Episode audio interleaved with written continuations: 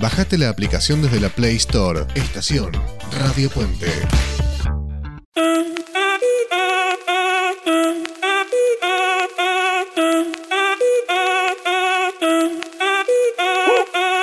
Si el ritmo te lleva a mover la cabeza, ya empezamos como es. Mi música no discrimina a nadie, así que vamos a romper. Toda mi gente se mueve. Mira el ritmo como los tiene. Muy buenas tardes, bienvenidos a Italiatinos, el programa de radio para la comunidad latina, en Italia y en Europa.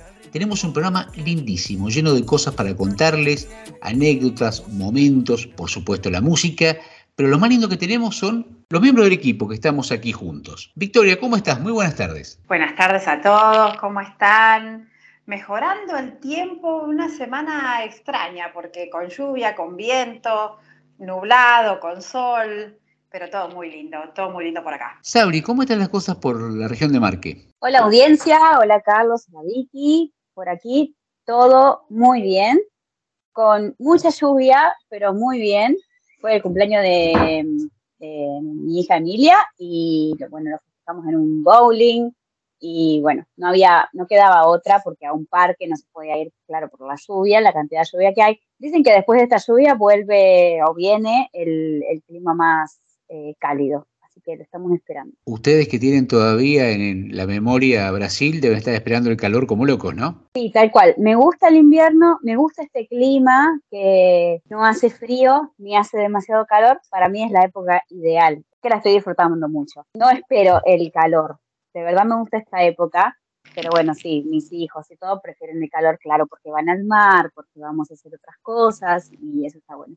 Que se disfrute de todas las épocas del año, eso está bueno. Y te pregunto, cuando uno vive en una región a- ahí a pasos del mar, ¿se disfruta del mar también cuando no es pleno verano? Ahí es donde ir, de pasear, de mojar los pies, de tirarse un agua un rato. Hay gente que sí, hay gente que sí, pero nosotros no. ¿Por qué? Yo me fui a Brasil por, por bueno, Julián, teníamos la familia ahí, el mar, yo no conocía el mar, ni conocía la montaña, porque en Rosario no hay ni mar ni montaña, es todo llanura. Entonces, conocí el mar, me gustó el mar, dije, bueno, me gusta el mar a mí. Venimos a Italia, venimos a un lugar con mar, venimos a un lugar con mar. ¿Qué pasa? En Italia, a 40 kilómetros de acá, tenés la montaña. Y me enamoré de la montaña. Entonces conocí lo que es la montaña y me enamoré de la montaña. Ahora yo elijo mucho más la montaña que el mar. Y sinceramente, cuando es invierno, no voy al mar, ni voy a caminar, ni nada. Lo tengo ahí, que paso, paso con el auto, lo veo y digo, ay, qué lindo, hoy está azul, hoy está verde, hoy está gris. Pero sinceramente, lo que me llena a mí es ir a los pueblos de acá que tenés eh, caminos de angostísimos para pasar con el auto, pero eh, laderas con, con pasto que no sé yo cómo los tienen tan prolijos cortados, eh, bosquecitos, me encanta, me encanta, me encanta eso. Vos tenés mar, pero lo que me parece que tiene montaña por todos lados es Victoria. Tenemos montaña y lago. Esto es interesante que contaba Sabri. Dos puntos. Uno es la prolijidad. Vaya para donde uno vaya, siempre lo encuentra prolijo. Incluso con eh, las flores ahora en primavera, eh, aunque sean los canteros súper abundantes, estén llenos de, vegetación, están prolijos, eso me encanta siempre. Y estuvimos en, en esta última semana que estuvieron mis padres por acá, ahora ya están escuchando este programa desde la Argentina, les mando un beso a los dos. Nos fuimos al, al lago Didro, ¿no? De apóstrofe, medio complicado para pronunciar para mí, Didro, y es hermoso, precisamente por esa conjunción. El, lago quedó en una falla tectónica, como diría Guadalupe, que lo aprendió en la escuela. Entonces, estás arriba, sentado, viendo el lago que está debajo, pero en medio de una montaña. Cuando observas para la derecha tenés lago, montaña, árboles. Eh, observas para la izquierda senderos, flores, caminos, lago. Está precioso. Y la primavera, bueno, le pone ese toque de color. Fuimos, salimos en una mañana que estaba lluviosa, pero salimos con, con, toda la fe del mundo que iba a salir el sol y efectivamente cuando llegamos, hora y media después, se despejó y pudimos disfrutar ese lago que cuando le da el sol, se pone plateado, ¿no? Es hermoso. No puedo dejar de preguntarte porque aparte disfrute visual y seguramente que Gabriela ha sacado unas fotos espectaculares, que es el fotógrafo oficial de la familia, habrán comido algo rico. es verdad. comimos a mitad de camino en, un restaurante antiguo, si no me equivoco, la fecha era de 1921, pero mantenido, pero perfecto divino.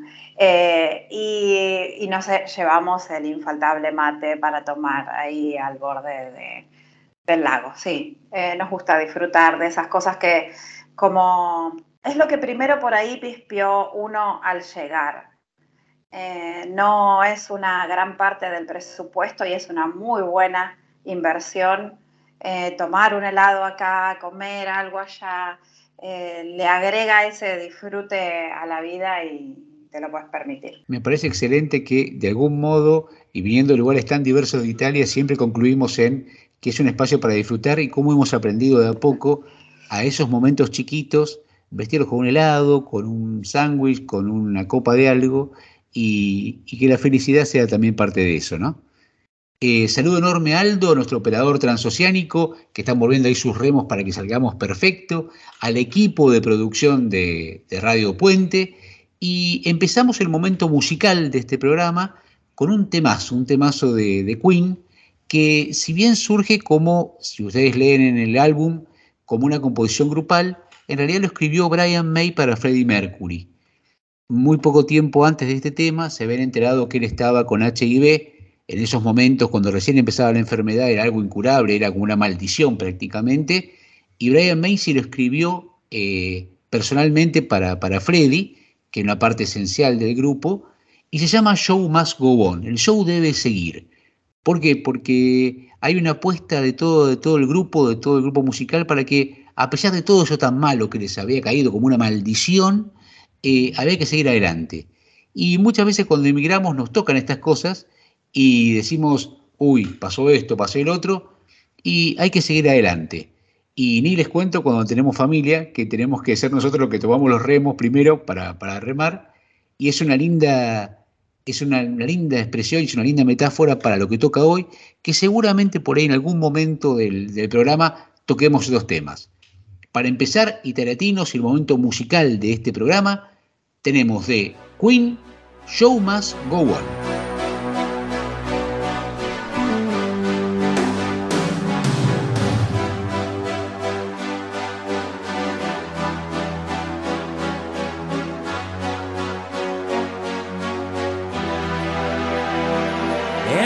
Spaces. What are we living for? Abandoned places. I guess we know the score. On and on. Does anybody know what we are looking for? Another hero, another mindless crime behind the curtain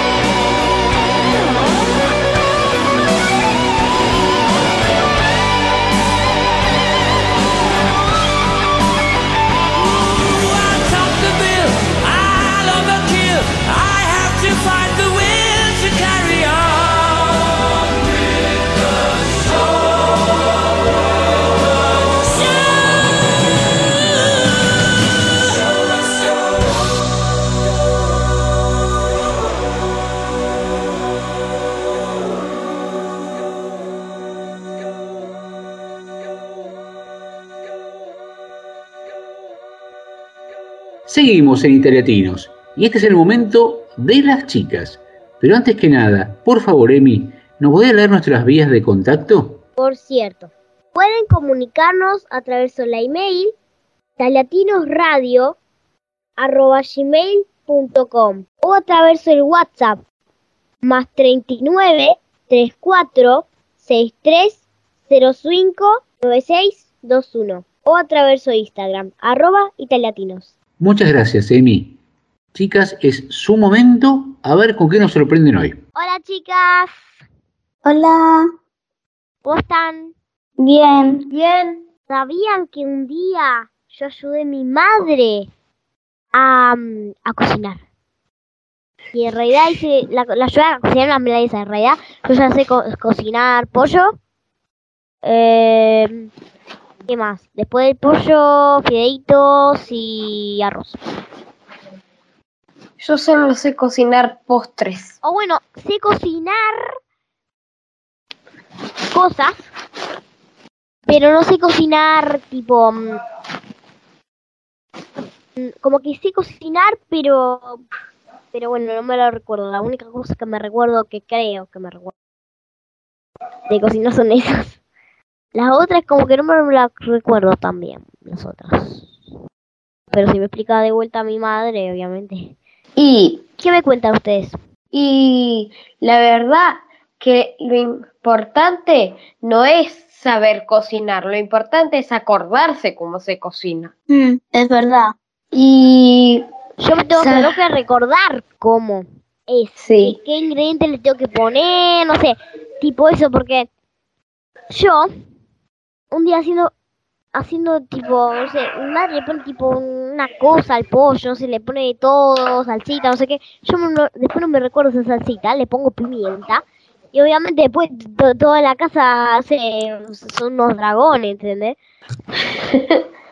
yo me acuerdo solo una vez de chiquita que mi papá me enseñó a cocinar carne, pero yo ya no me acuerdo más cómo cocinar carne, o sea, pasaron cuatro años, me lo enseñó a los cinco años, o sea. Yo sé cocinar más o menos Mm, Yo sé al cocinar. horno. sé cocinar más o menos. Ah. Yo, ustedes sabían que yo en este año escolar me inscribí a clases de cocina, que las tengo todos los martes, y justo hoy martes me, ense- me enseñaron a justo hacer tipo dedos de bruja, tipo así para comer, de masa, de Halloween Dedos de ya. bruja. Sí, ¿Me enseñás? ¿Me, me mandás la receta? Bueno, te voy a decir los ingredientes. Son Pará, si la haces, mirá, si le metés tipo un, un dedito, no, no, si, si, tipo le metés un dedito mientras que lo estás haciendo, o tipo le metés algo para meterlo, ahí vos metés el dedo y ya tenés dedos de- no, no es nada así. O sea, lo haces a- todo a mano, todo a mano. Ni- ningún molde. Los ingredientes son harina, azúcar, huevo y, y manteca a mezclar con la mano y ya está. Haces unas, unas bolitas y unas tiritas, le haces dos rayitas, le haces un huequito, así. Pero que te, tenés que modelar un dedo. No. O sea, vos le haces un tipo, una forma lo más parecido a un dedo con masa, tipo así. ¿Ok? Después, vos le haces un huequito ahí en la punta con el dedo, lo que es un hueco, le haces así tipo una marca, le tipo pon- la uña. el huevo. Sí, y le pones de almendra, le pones una almendra para que sea la uña. Después, con un cuchillito, haces dos rayitas de cada lado y ya está. Le pasas con huevo arriba al horno y ya está. Wow, Fácil. está buenísimo. Seguro que después debe quedar mm, riquísimo, ¿no? Sí. A nosotros ya, no se, ya se nos terminaron. Imagínate. Bueno, pero pueden hacer más si ya saben la receta. Sí, aparte mi maestra También divertido un de... poco hacerlo, ¿no? Sí, aparte mi maestra de cocina, eh, tipo, escribe todas las recetas en el grupo, así que ya Emi y Vale les ah, voy a pasar, todas, mándamelas todas, todas, todas, les paso- les paso por- les voy a pasar por el grupo eh, lo que hicimos después. Em, bueno, ¿tiene una marca de galletitas preferidas? Déjame pensar.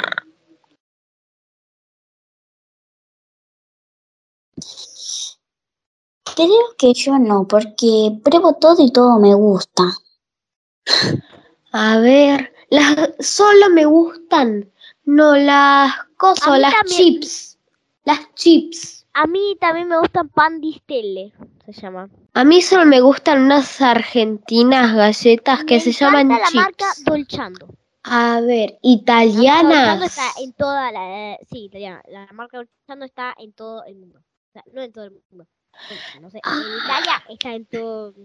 Sí, también a mí me gusta el coso ese de pan de Stelle, pero no las galletas, tipo los budincitos, esos chiquitos. ¿Quieren los budincitos? Así, esos me gustan a mí. Galletas no tengo ninguna preferida. O sea, que no te gusta ninguna galleta. No, me gustan todas las galletas, por eso no tengo ninguna preferida. Va, Ah. hay, hay unas que no me gusta que No, son esas solo de chocolate. decir que todas son tus preferidas. Bueno, para mí todas son mis preferidas, menos unas que como que tienen azúcar, pero está hecha con harina. ¿A ustedes les gustan las tortas fritas? Sí, Sí, A mí me encanta, está buenísimo. los pastelitos también me gustan. Me encantan los alfajores y las tortas fritas. A la parte de las tortas fritas las sabe hacer mi madre. También mi madre. mm, a mí me encantan las tortas Pero fritas. las tortas, fri- las tortas fritas de mi madre salen completamente y está buenísimo. Y valen... Con un montón de azúcar. Igual creo que, Sí. bueno, que están un poquito más ricas de unas cuadradas que, que había en una casa en que fui. Sí. Bueno, no, están un poquito más ricas las de la casa en que fui, por eso. Eh, bueno, no, en realidad me gustan las dos, porque tienen como diferentes gustos, diferentes, diferentes cosas. Y Valen, ¿a vos qué tipo de postres te gustan?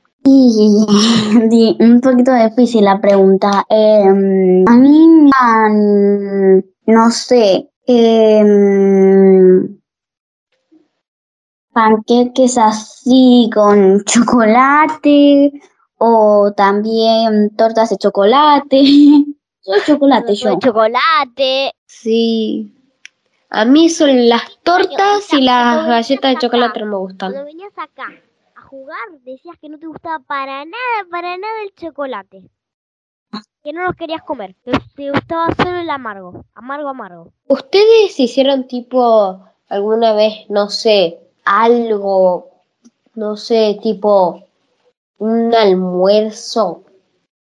Yo, Así. mira, mira, justo tipo, creo, el viernes, no me recuerdo, de verdad no me recuerdo. Pero mm, es como que, mm, bueno, ahí me comí un pan,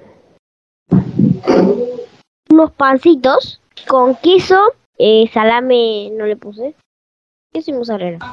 Queso y mozzarella y... Bueno, eh, y después también le puse a tres aceitunas que quedaban, solo tres. Y después con un huevo, un huevo cocido. ¡Qué rico! Sí, Y bueno, viste que mm, todos crecen cambiando igual, por, por ese tipo de, de no sé, de chiquita a mí me gustaba el rosa y de repente ahora me gusta el verde. a mí me gustan todos los colores. Pero sí. A mí A me mí los- gustan. A mí sí me gustan todos los colores, pero uno de los que más preferisco son, son es el verde. O bueno, son el verde, porque son muchos. A mí me gusta bastante, de chi- me gustaba bastante de chiquita el marrón por el chocolate, las galletas. ¡Ah, sí! Y obviamente. Y a mí me gusta mucho el color. Tengo tres preferidos colores. El rojo, el lila y un poquitito el negro. Me gustan prácticamente a mí todos los colores del arco iris. Y el negro. Y también a mí, obviamente. Pero como que me gusta más el ese tipo. Los colores pal, pas- me gustan los colores pastel y el arco iris. Ya está. Nada más. Dos colores. En muchos. En uno. Chicas, les agradezco muchísimo, muchísimo este paseo por colores, por gustos, por hasta una receta de cocina tuvimos hoy. Y ver como, por ejemplo, Valentina, que no le gustaba el chocolate, ahora adora el chocolate. Bueno, seguramente, como usted tiene un paladar que se va armando de a poquito, de acá a un tiempo le gustarán cosas que todavía no le gustaban o descubrirán otros gustos que no conocían. Para terminar este momento tan lindo y tan pintoresco, les propongo un tema de la última película de Pixar que se llama Turning Red, que el tema se llama Nobody Like y que ahora ya nos los pone Aldo para que lo escuchemos todos.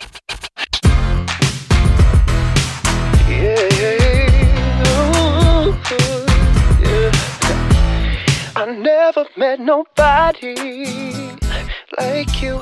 Had friends and I've had buddies. It's true, but they don't turn my tummy the way you do. I never met nobody like you. Oh,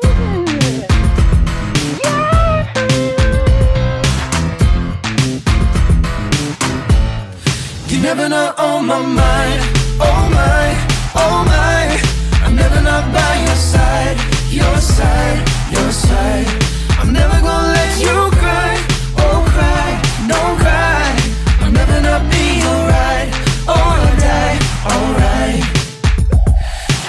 call it what it is, it's a masterpiece. Got a whole lot of love for them city streets. Tonight is the place to be. Got a big boombox and a new CD. Come on, everybody, let's tear it up. If you want mad skills, you can share with us. I want everybody to stop and stare, and you know why it's me. Woo!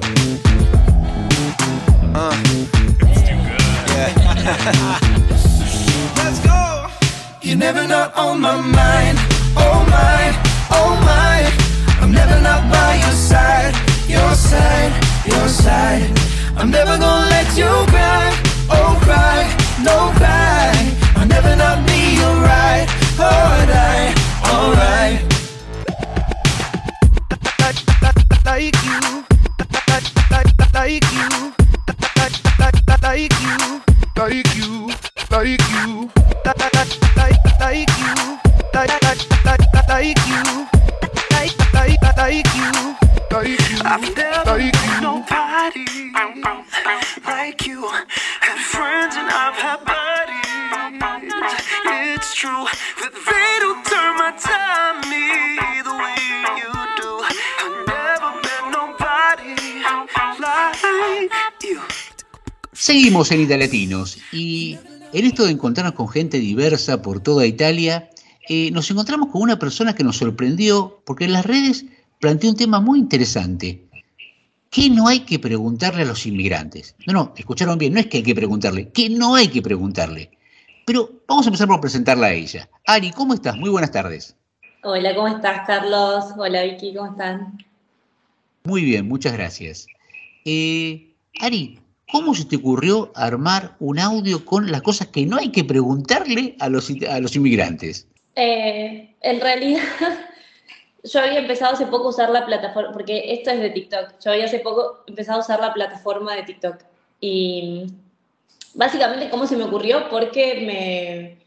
Porque son cosas que me preguntaron a mí, y que, o, o a gente conocida o a familia, y, y que me parece como, no, dale, en serio, no me preguntes esto. Como, entonces, como un, un material educativo, una ayuda a la, a la comunidad y una educación a la comunidad, dije, bueno, lo hago. Como estaba recién empezando a usar la plataforma TikTok, la red social, porque mm, em, em, un- una actividad de mi trabajo es manejar las redes sociales, entonces yo dije, bueno, pero yo no soy tan joven, y una de ellas era TikTok, yo dije, yo no soy tan joven, tengo que, que ver, porque yo qué hacía, veía los, los hacks de limpieza, los hacks de cocina, los tips de no sé qué, digo, bueno, pero ¿cómo es esto? ¿Será que, entonces, nada, agarré y empecé a, a hablar, así, agarré y dije, bueno, eh, esto, lo otro, y lo de que no hay que preguntar, en realidad lo estuve pensando un poco, pero nunca lo hacía porque digo, ¿quién le va a importar? ¿Quién lo va a mirar? ¿Qué sé yo? Viste que en TikTok se viraliza todo, tampoco es que es súper viral, pero se armó un lindo debate. O sea, lo bueno de todo esto es que se armó un lindo debate. Entonces un día agarré, puse la cámara, creo que estaba cocinando o me estaba haciendo un té. Y entonces nada, hice el video. Bueno, ¿qué? No hay que preguntarle a los emirados, pero como para un alivio a los emirados como yo, y como para muchas veces las preguntas no son con mala intención. De hecho, muchas de estas preguntas me las me hizo gente de, de, mi familia, de mi círculo íntimo, con buena intención. Pero uno, o sea, ustedes saben, uno cuando llega no, no, no está preparado para responder esas cosas, o así tan liviana, o que está tan sensible que venga uno y te haga cualquier pregunta tan liviana con ninguna intención, puede explotar. Entonces, bueno, nos calmamos un poco ponemos un poco de empatía acá y yo te digo, ¿qué no me preguntes o, o cambia el foco de la pregunta si quieres saber? Porque obviamente muchos de los comentarios que recibí es, y pero quieren saber por qué estás lejos y no sé qué. Sí, yo eso lo entiendo, pero la gente que te quiere de buena leche no te hace ese tipo de preguntas cizañeras que estaban en el video, o te las, te las plantea de una forma distinta. Entonces, la verdad que explotó. La verdad transformamos que explotó el esto- como que, ah, no soy a la única que le pasa esto, me di cuenta. Transformemos esto como un servicio a la comunidad. Señoras, señores, familiares de inmigrantes, tomen papel y lápiz. Ari, ¿qué no hay que preguntarle a los, a los inmigrados? No, bueno, pueden preguntarle lo que quieran. Depende del tiempo que hagan que están. Pero, por ejemplo, dos meses de llegar, ¿conseguiste trabajo? Podemos plantearla de una forma distinta. Podemos decir, no sé, ni siquiera tampoco estuviste buscando, no sé. Podemos plantearlo de otra forma, porque la verdad es que eh, hay gente que es muy difícil conseguir trabajo. Y también te hacen esa pregunta muchas veces comparándote con una fulana un fulano que vino hace tantos años y tuvo un- mucha suerte para ser educada y consiguió un súper trabajo espectacular. Bueno, qué suerte la del fulano, yo acá todavía no. Entonces, el trabajo es un tema muy sensible, eh, el idioma está bien, porque nosotros estamos en un país donde se habla otro idioma, no el español, entonces, ¿ya hablas? Hace dos semanas que llegué, ¿ya hablas italiano? Y sí, me manejo, bien, súper, puedo comprar cosas, puedo relacionarme con la gente, sí. Después, por ejemplo, bueno, yo, yo soy profesional, yo soy bioquímica, estudié en la Universidad Nacional de Rosario, y obviamente acá no puedo ejercer mi profesión, porque es como puso una chica en un comentario en TikTok, no existe la homologación, es nacer. Sí, alguno te puede decir, sí, la puedes homologar, qué sé yo. Justo a mí, en lo personal, esa carrera acá no existe, o existe de una forma orientada distinta.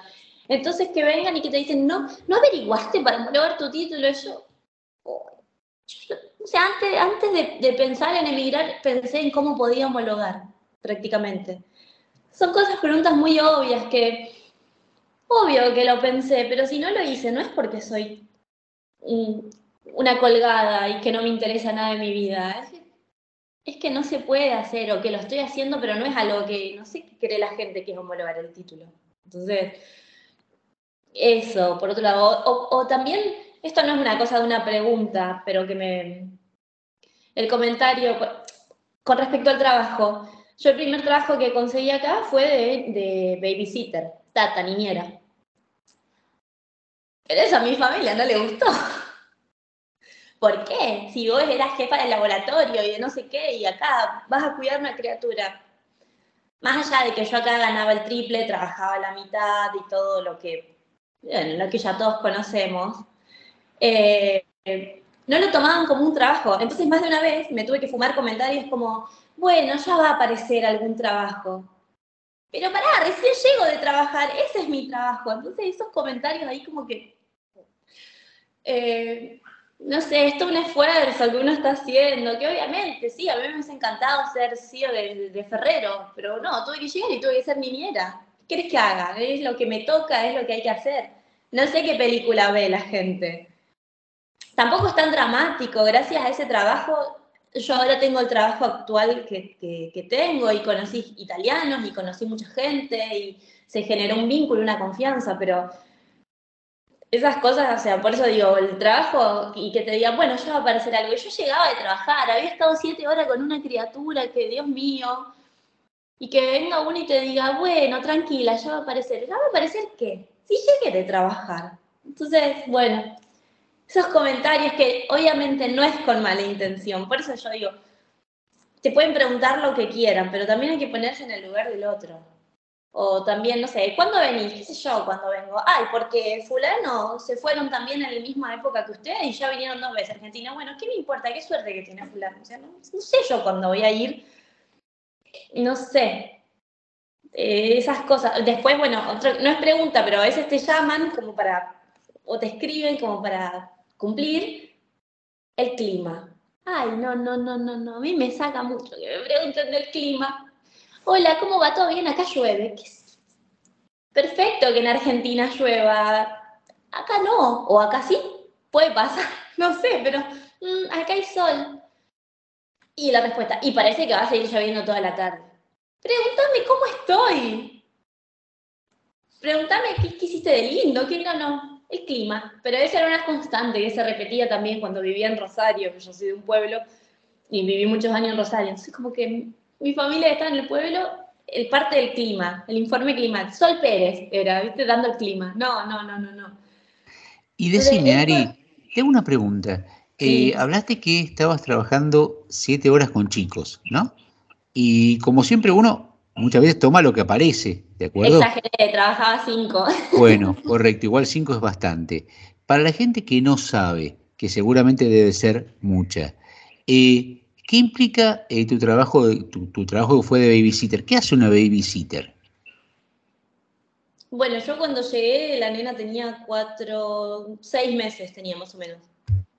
Y mucho no hacía, porque aparte de la mamá trabajaba desde la casa, entonces yo estaba ahí, nada, tenía que darle la mamadera, ver que no sea tragante, ver que no se atragante cuando duerme, ver que respire. En esa edad era muy chiquita, no hacía nada. Después empezó a, bueno, a crecer y todo, y siempre jugando.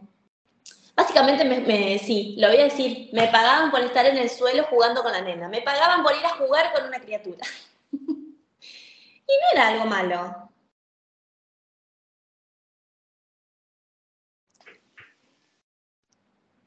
Ari, ¿cómo estás?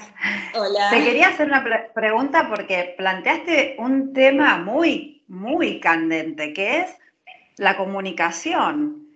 Nosotros nos queremos comunicar con nuestra familia, pero muchas veces los evitamos. Sí. Yo veía llamadas perdidas o mensajes de mis papás que evitaba contestar hasta que tuviera más calma o me sintiera en un momento más adecuada. Eh, ¿Pudieron terminar los trámites? ¿Ya hicieron la conversión de la patente? ¿Cómo te fue con tal otra cosa? Y vos decís, se me atraganta cuando te quiero contestar. Y por otro lado, entiendo que querés que charlemos, pero de verdad que ya no hay de qué charlar. Y esto, por eso digo que es un tema súper candente, porque lo que queremos decirnos no nos lo decimos. Lo que queremos decirnos es, los amamos, los extraño, los quiero mucho, gracias por apoyarme. Pero en lugar de decir todo eso, empezamos a hacer preguntas que estorban, ¿no? Sí, puede pasar, puede, puede pasar. No siempre, qué sé yo, el, otro fin de yo estuve tres horas, tres, hablando con mi hermana por videollamada, y yo me hice el matecito, y, me hice, y vos decís, bueno, ¿y de qué tenés que hablar tres horas? Y yo, son tres horas que charlamos, de todo un poco, no charlamos del clima, porque si se metía el clima en el medio yo cortaba la llamada. Mi hermana no me pregunta cómo van los trámites, cómo esto, cómo lo o, o me lo pregunta, no sé, quizás me lo pregunta de una forma que sabe que a mí no me va a alterar. Mi hermana, ella también, o sea, no se fue del país, pero también hizo como una, emigración interna. Entonces ella sabe lo que es empezar de cero, lo que es todo eso. Entonces es mucho más cuidadosa en preguntarme esas cosas. O en hacer algún comentario, porque a veces no se lo pregunta, es hacer un comentario. Y, yo una vez le tuve que explicar a un familiar, y dice, bueno, pero lo hice de buena onda. Entonces le tuve que dar un ejemplo. Mira, le digo, ponele que tu hijo mañana tiene que rendir un examen final en la universidad. Y vos le decís, ay, mira si te va mal. Vos no estás deseando que le vaya mal, obviamente. Pero el chico, con toda la presión que ya tiene encima, que la persona que más confía en él, o, en la que él más confía, madre, padre, quien sea, le plantee como en joda, como en broma, como de, ah, mira si te va mal, lo destruye. Por más que haya estudiado, por más que se saque un 10, por más que todo, vos le generas como una cosita que no está bueno. Entonces, muchas veces, también recibí muchos comentarios, como decía, de que, ay, ay si un comentario fue muy gracioso, me pusieron la gata flora. Y es TikTok, y es TikTok, y es como que vos vengas a mi casa a insultarme. Era mi video. Entonces yo le contesté, ¿quién, tu hermana? Entonces me dice, no, pero ponele onda. Entonces yo dije, bueno, basta, no, no, no contesto más. Pero la verdad es, primero, venís a mi TikTok a, insultarme y después, no es que yo no le pongo onda, yo le puse muchísima onda, porque no es que llegué ayer a Italia, yo hice todo un recorrido de casi dos años donde me tuve que fumar todas estas cosas que, que evidentemente le pasan a todos. Entonces, quizás este video, hacerlo así y, y también yo, bueno, me están escuchando como, como soy, así espontánea, creo que eso también llamó mucho la atención. Para bien, para mal, hay quien decía, no, pregunto es porque los quiero, sí, bueno, pero hay modo, o sea, la empatía ante todo. Lo que yo quiero dejar en el mensaje básicamente es esto, de ponerse en el lugar del otro. Muchas veces eh, me comentan, o sea, yo, yo, tengo Instagram también y muchas veces me comentan, qué bien que te hace Europa, qué bien que estás, te veo bárbara. Y, y bueno, o sea, no, pero bueno, ves la foto en donde yo estuve dos semanas en la cama llorando, ¿entendés? Porque tampoco es que es todo color de rosa y por eso cuando te vienen a preguntar esas cosas te dicen, ay, qué bien, se la pasan viajando, que eso también es una cosa que vi en el video. Sí, pero estuve trabajando, estuve sentada en una alfombra con una nena de un año, cinco horas, para ganar la plata, para poder irme a viajar donde quiero. Entonces, hablar para todos es muy fácil, pero yo creo que el que está emigrado tiene una sensibilidad de, o sea, de cómo recibe las cosas y también una presión de querer cumplir con todos. Entonces, por eso a veces se salta, se salta la cadena, se sale, la cadena uno y bueno, y preguntando esas cosas a veces se corre el riesgo de que respondan, que respondan mandándolo a su país de origen, mandándolo a juntar piedritas o que respondan diciendo, mira, si fuéramos todos civilizados, dirían, mira, la verdad me molesta esta pregunta porque no está siendo empático, o diciendo, no, no me, no me salieron los papeles, no, no hice la conversión, no me importa, ya fue, ya voy a ver qué pasa. También depende de cada uno cómo le caen esas preguntas pero yo creo que a todos un, un, poquito, o sea, el mensaje de esto es ser empático, porque no es todo lo que se ve en Instagram, no es todo lo que se ve en TikTok.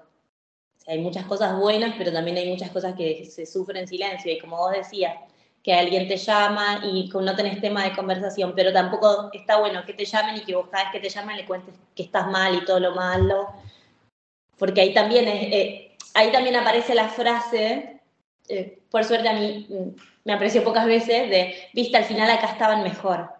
Y vos hacías cuatro meses que había llegado y todavía estaba tu trámite ahí dando vueltas. Y, y no me puedes hablar de, de, estar asentado, ¿no? En cuatro meses cuando todavía no tengo nada de las cosas hechas.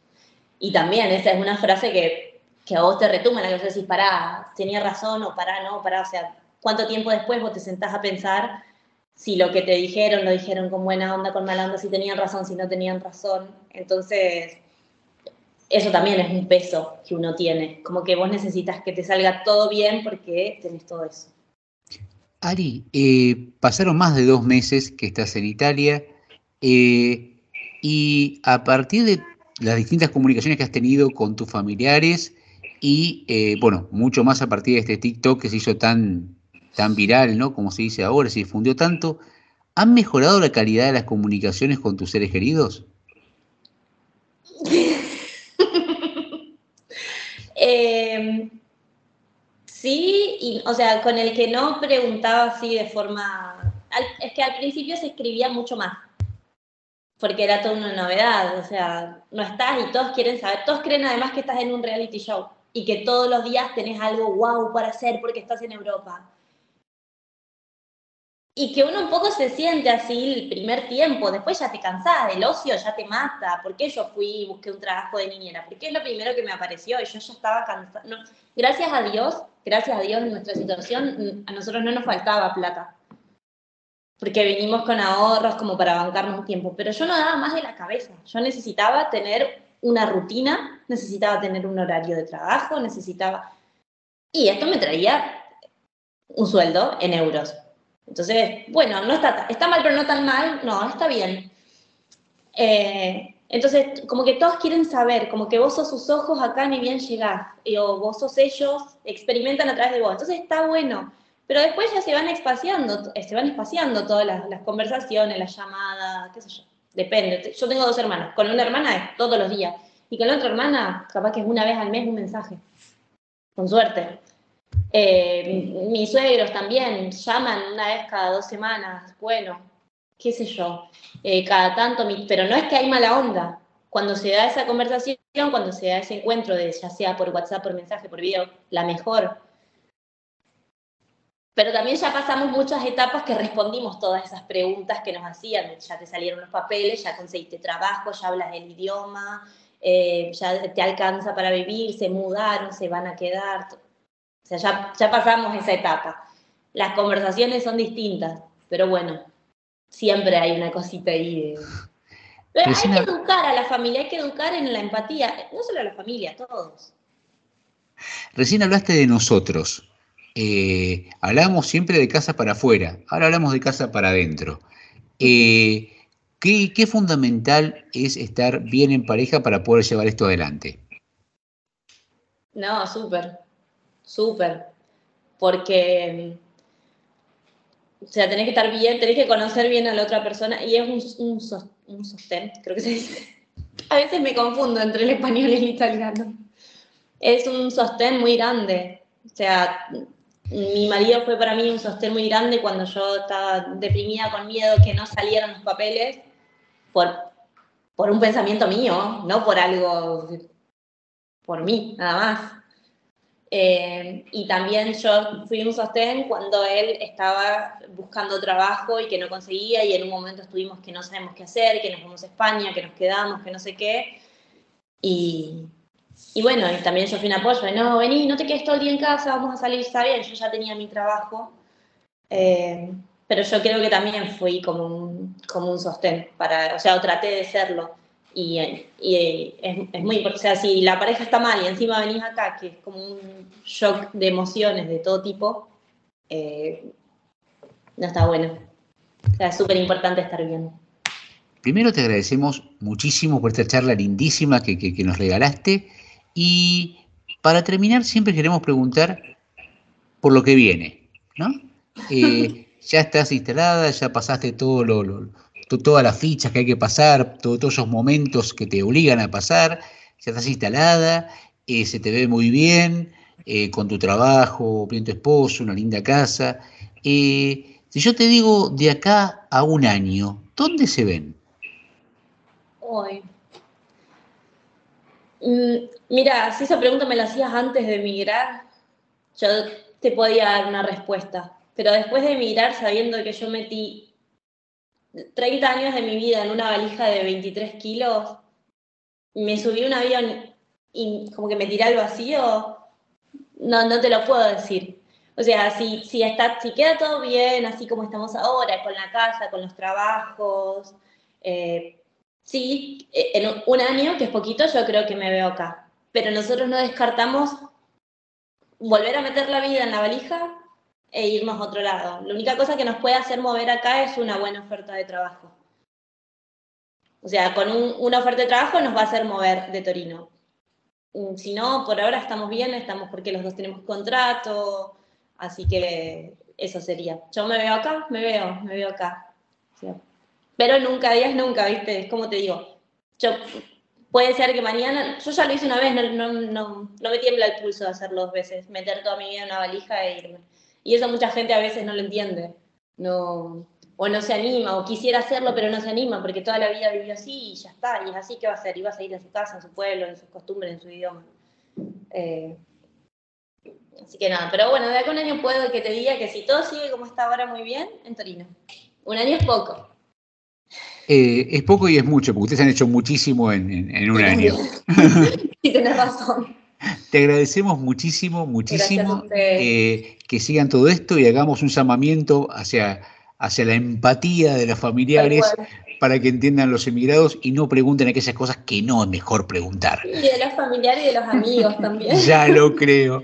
Y cerramos este bloque hermoso con una hermosa canción de Avicii, Nights. Once upon a younger year, when all our shadows disappeared, the animals inside came out to play. Went face to face with all our fears, learned our lessons through the tears, made memories we knew would never fade. One day my father, he told me, son, don't let it slip away. He took me in his arms, I heard him say, when you get older, your wild heart will live He said one day you'll leave this world behind, so live a life you will remember. My father told me when I was just a child, these are the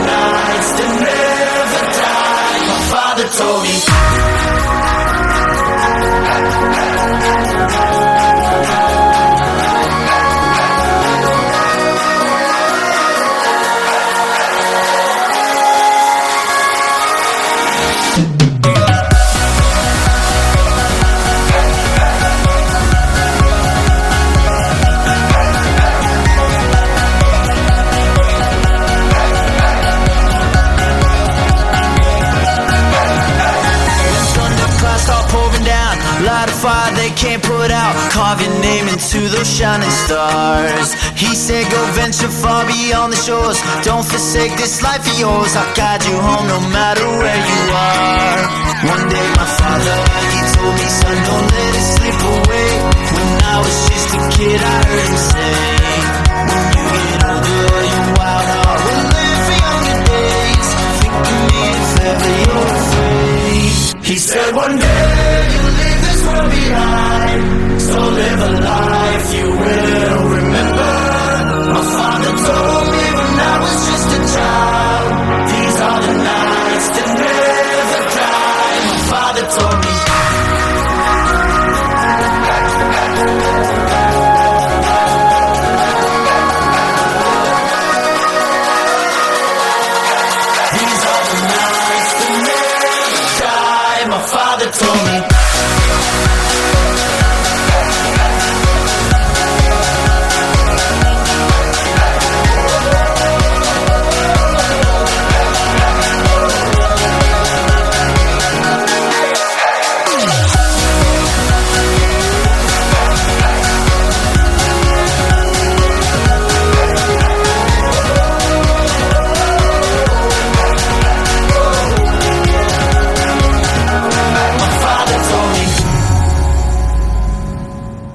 Seguimos en Italiatinos y es el momento de ella, que tiene su propio grupo de fans que la siguen por todos lados, porque aparte de siempre de sanarnos un poquito más del italiano, siempre tiene algo para contarnos, siempre tiene algo más de cultura, siempre nos va como puliendo y sacando brillo. Federica, ¿cómo estás? Muy buenas tardes. Ciao amici, ciao Carlos, muy bien, ¿qué tal? Muy, pero muy, muy lindo. ¿Cómo andan las cosas por tu casa? Bueno, eh, tuvimos un par de novedades últimamente, pero estamos muy bien. Eh, bueno, para los que no lo saben, eh, en el último mes y medio nos cambió la vida porque adoptamos a a un bebé de dos meses y entonces estamos ahí con todos los temas de pañales, eh, la papa, etcétera, etcétera. Y nada, así que de la, de la noche a la mañana nos cambió totalmente la vida, pero estamos demasiado felices. Y contanos, para darnos un dato nada más, vos estás embelesada de felicidad, pero la familia, la familia ah, también, por supuesto, ellos sa- saben cuánto lo- los deseábamos, entonces es un, nada, un momento de, de alegría, de felicidad inmensa para todos, sobre todo los suegros, digamos, porque es el primer, eh, el primer nieto, entonces ellos aún más, pero también mis padres, por supuesto, no, estamos todos todavía que no lo podemos creer Y nada, fue algo increíble, increíble y demasiado, demasiado hermoso. Bueno, creo que es un motivo más para que te visiten tus redes sociales, que estás por todos lados, eh, para que te cuenten y para que veas cómo, cómo estás cada vez más contenta y más radiante. sí, sí, sí, sí, sí. Bueno, antes que nada, esta semana fue el Día del Trabajo. Feliz Día del Trabajo. Feliz Día del Trabajo, claro, yo trabajé, pero bueno, da igual. Ahora tengo que aprovechar cada minuto, ¿no? Cuando él duerme, así que no importa si es fiesta, si lo que es.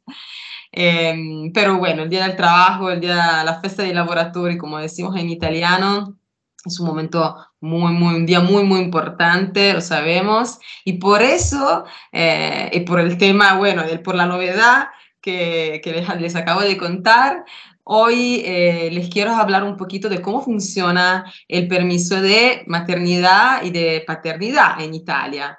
Eh, in italiano decimos il congedo, il congedo di maternità e, e paternità. Eh, hay, ah, sí, hay cosas que me parecen buenas, que me parecen correctas, hay cosas que creo todavía hay que mejorar, así que bueno, se lo voy a explicar un poco y luego ustedes me van a decir su, su opinión. Ahora te hago una pregunta. Eh, si bien en Italia hay, unicidad de criterio para muchas cosas, tengo entendido que son muy distintas las propuestas de los distintos países de Europa respecto a la maternidad, ¿no? Sí, sí, sí.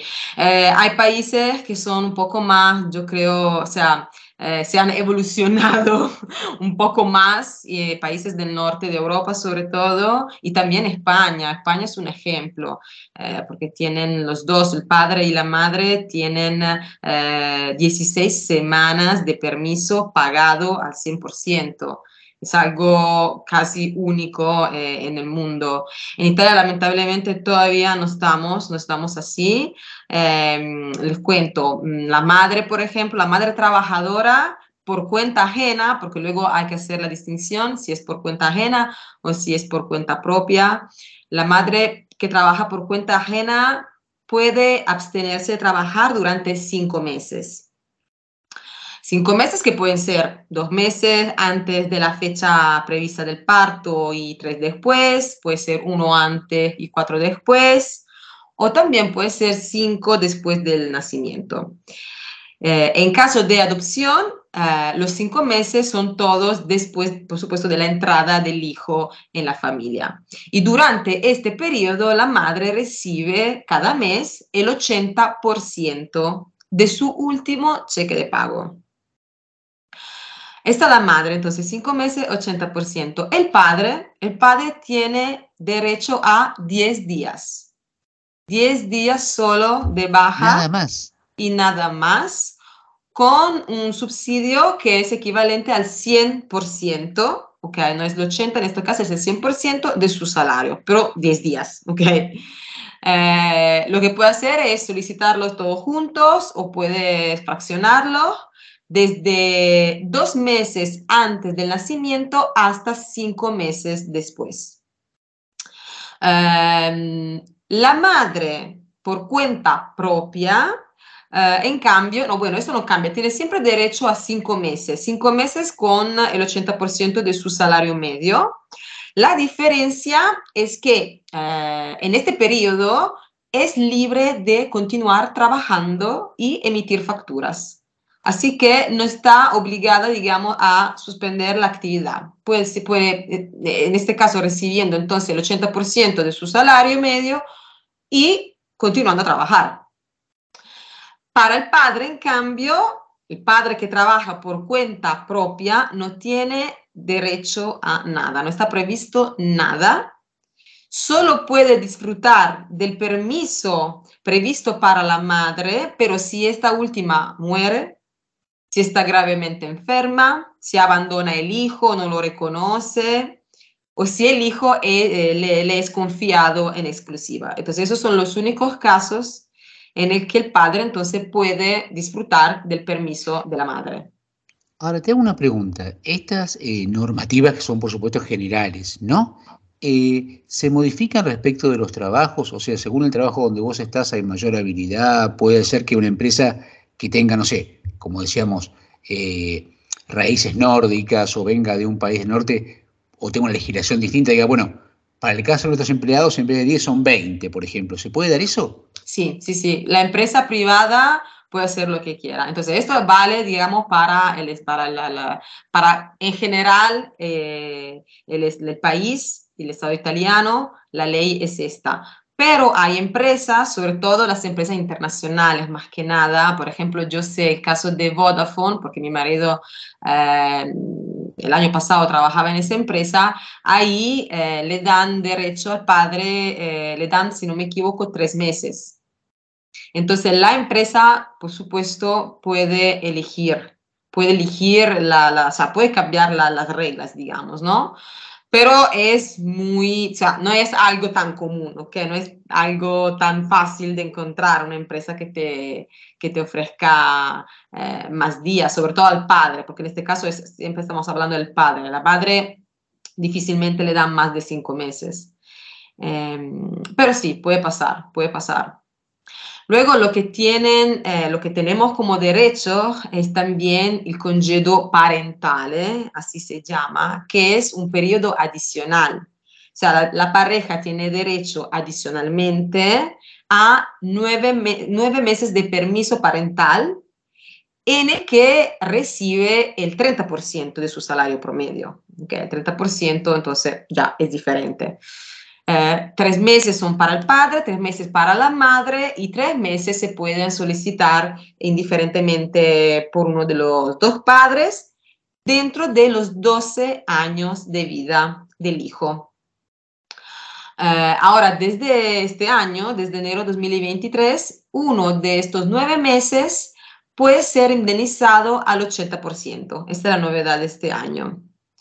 Eh, pero solo a uno de los dos padres y solo, se, solo si se solicita dentro del sexto año de edad.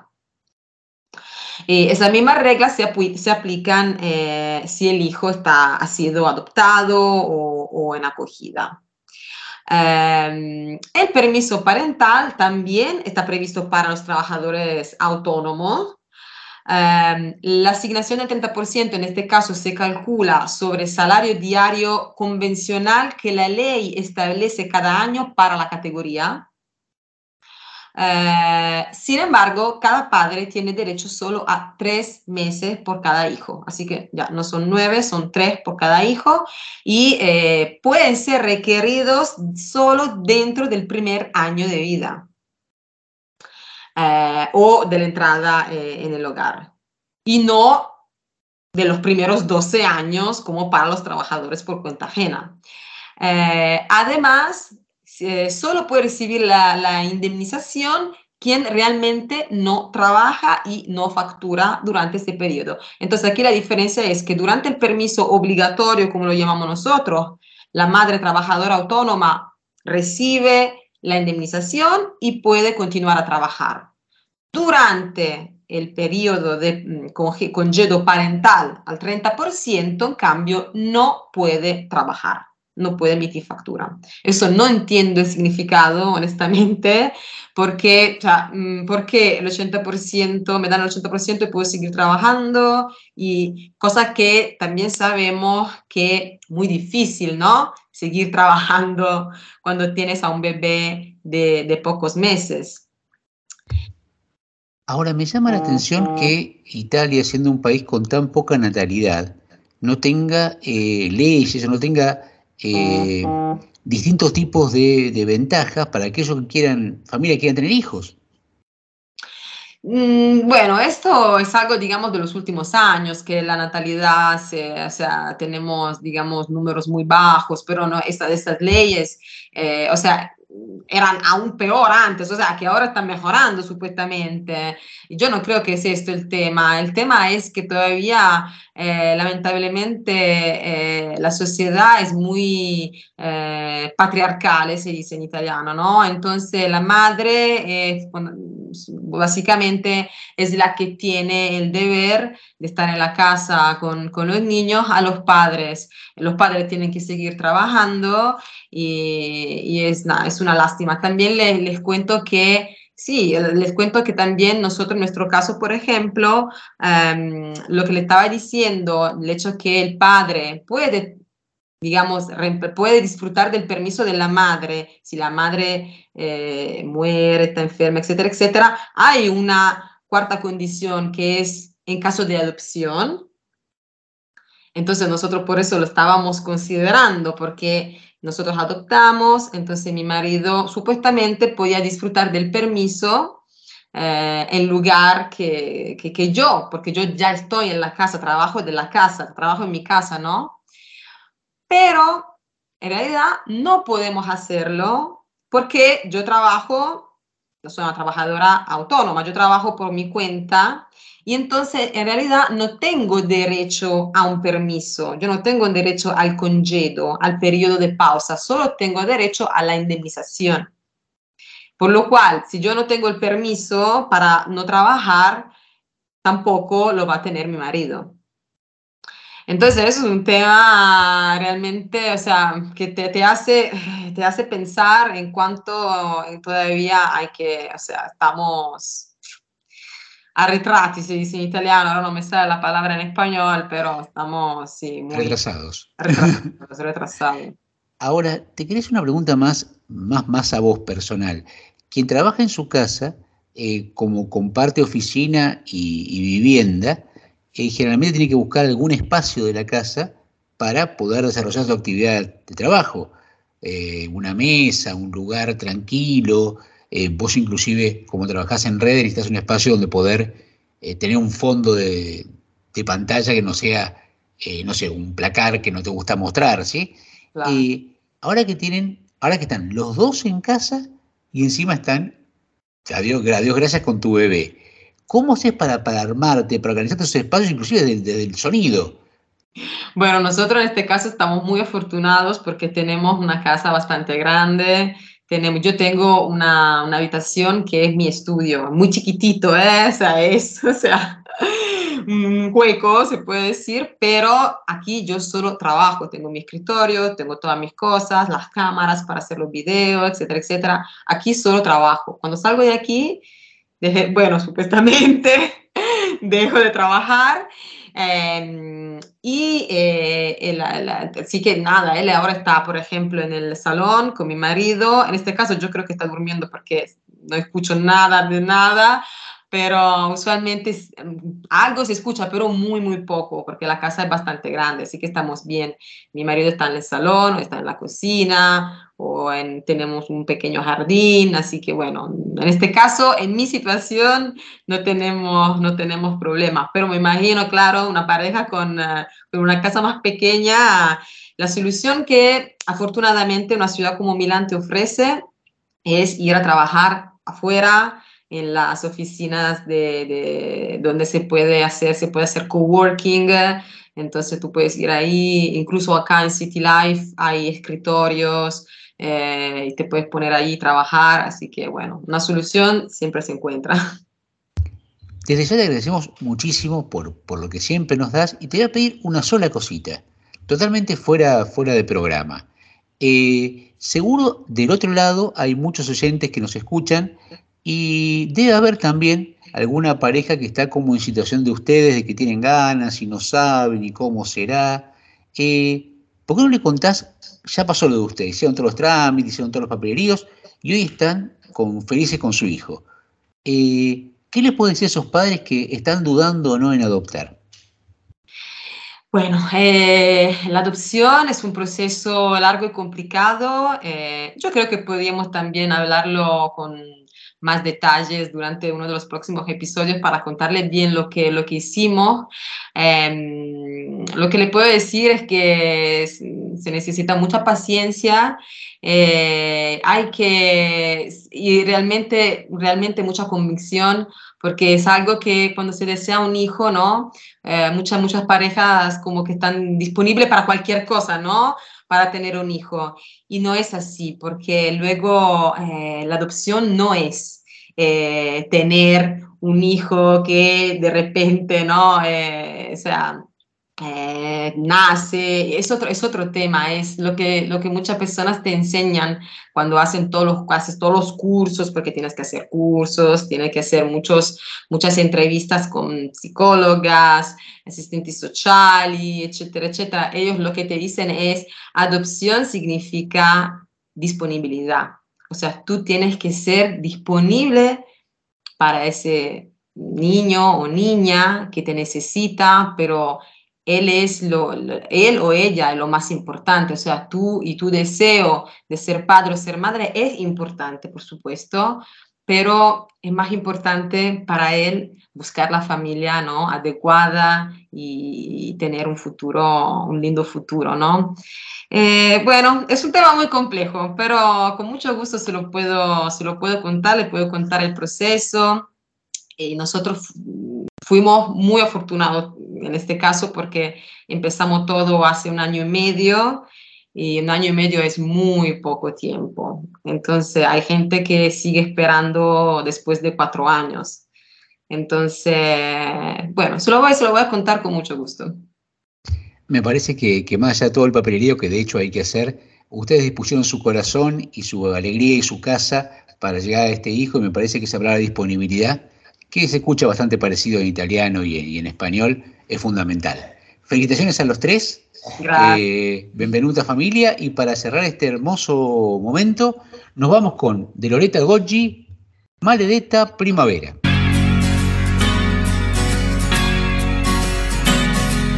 Voglia di stringersi poi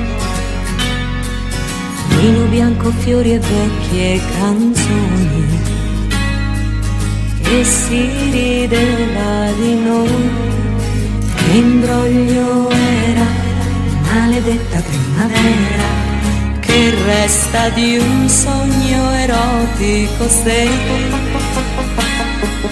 Al risveglio è diventato un poeta. Se a mani vuote di te non so più fare come se non fosse amore, se per errore chiudo gli occhi e penso a te.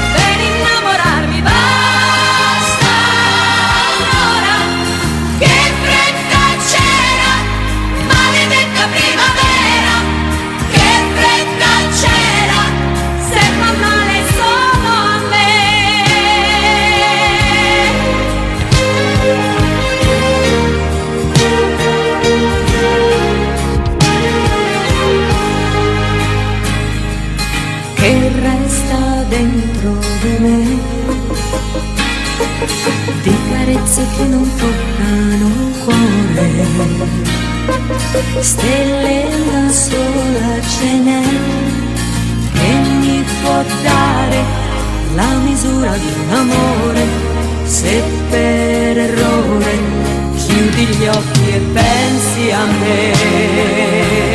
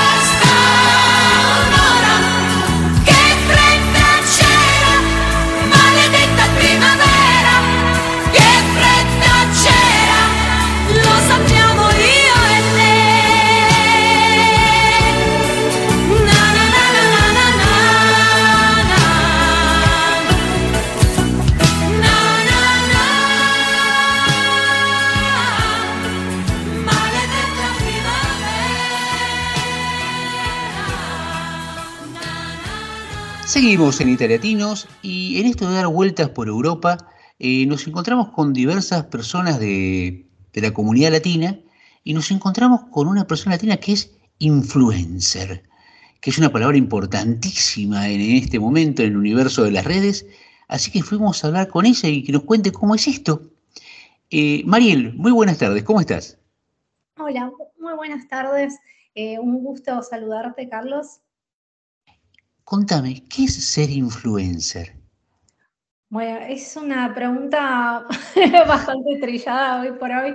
Eh, me han dicho un par de veces que, soy influencer, la verdad no lo considero, yo solamente eh, siento de que mm, expreso mis ideas, además de ayudar a, a la comunidad internacional, eh, ya sea con temas vinculados a coaching de búsqueda de empleo, eh, headhunting, recruiting, entre otras cosas. Eh, amo recursos humanos y también hablo de esos temas.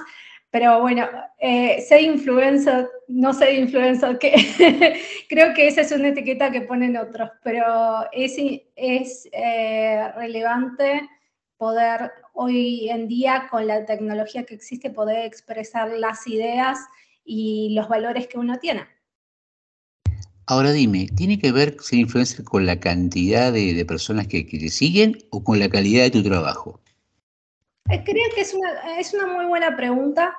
Eh, creo que es una combinación de ambas. Obviamente que la cantidad eh, genera cierto nivel de exposición. Mayor no es lo mismo que te siga una persona, que te sigan eh, 20.000 personas, por ejemplo. Actualmente mis redes tienen alrededor de 18.000 seguidores en Twitter, 11.000 seguidores en Instagram, eh, 14.000 en LinkedIn y, así, otras cantidades. Obviamente muchas veces son los mismos usuarios en diferentes redes también que nos siguen eh, a, los influencers, eh, pero creo que es, eh, si, si, nos quieren seguir es por algo. Tiene que ver con qué contenido brindamos, con qué información o qué postura tenemos eh, en diferentes aspectos de la vida. Entonces, tiene que haber un contenido. Eh, hay influencers de memes también, o sea, hay contenido para todos, para todo y todos. Entonces, creo que es siempre de acuerdo a los intereses y valores que cada persona tenga. Ahora, por un lado, en las redes uno está absolutamente expuesto, ¿no? Pero por otro lado, eh, también está, esto estar expuesto permite que cualquiera opine de cualquier cosa. Y a veces opinan en positivo, agregando una idea, proponiendo algo, como generalmente haces vos, o denostando. ¿Cómo te llevas con esa, con esa parte, esos haters que le llaman, que en determinadas redes hay y que se dedican únicamente a criticar lo que hacen otros? Bueno, eh, depende. Creo que uno también eh, voy a dividir la respuesta, eh, mi respuesta a tu pregunta, porque por un lado creo que un poco depende del, del estado de ánimo que una tenga ese día. Si vos estás con un día medio bajón y recibís comentarios negativos, obviamente que a cierto nivel te puede llegar a afectar, pero si estás en tu estado normal, eh, con tu nivel de, de, confianza en vos mismo, con tu nivel de autoestima normal o pum para arriba, eh, la verdad que, que, hasta les contestás con ironías o, no les contestás o los bloqueás, los silencias porque no suman. Eh, en términos generales, vienen a restar. Y yo siempre digo que en todas las relaciones lo que no, lo que no, rest, eh, perdón, lo que no suma ya sabemos.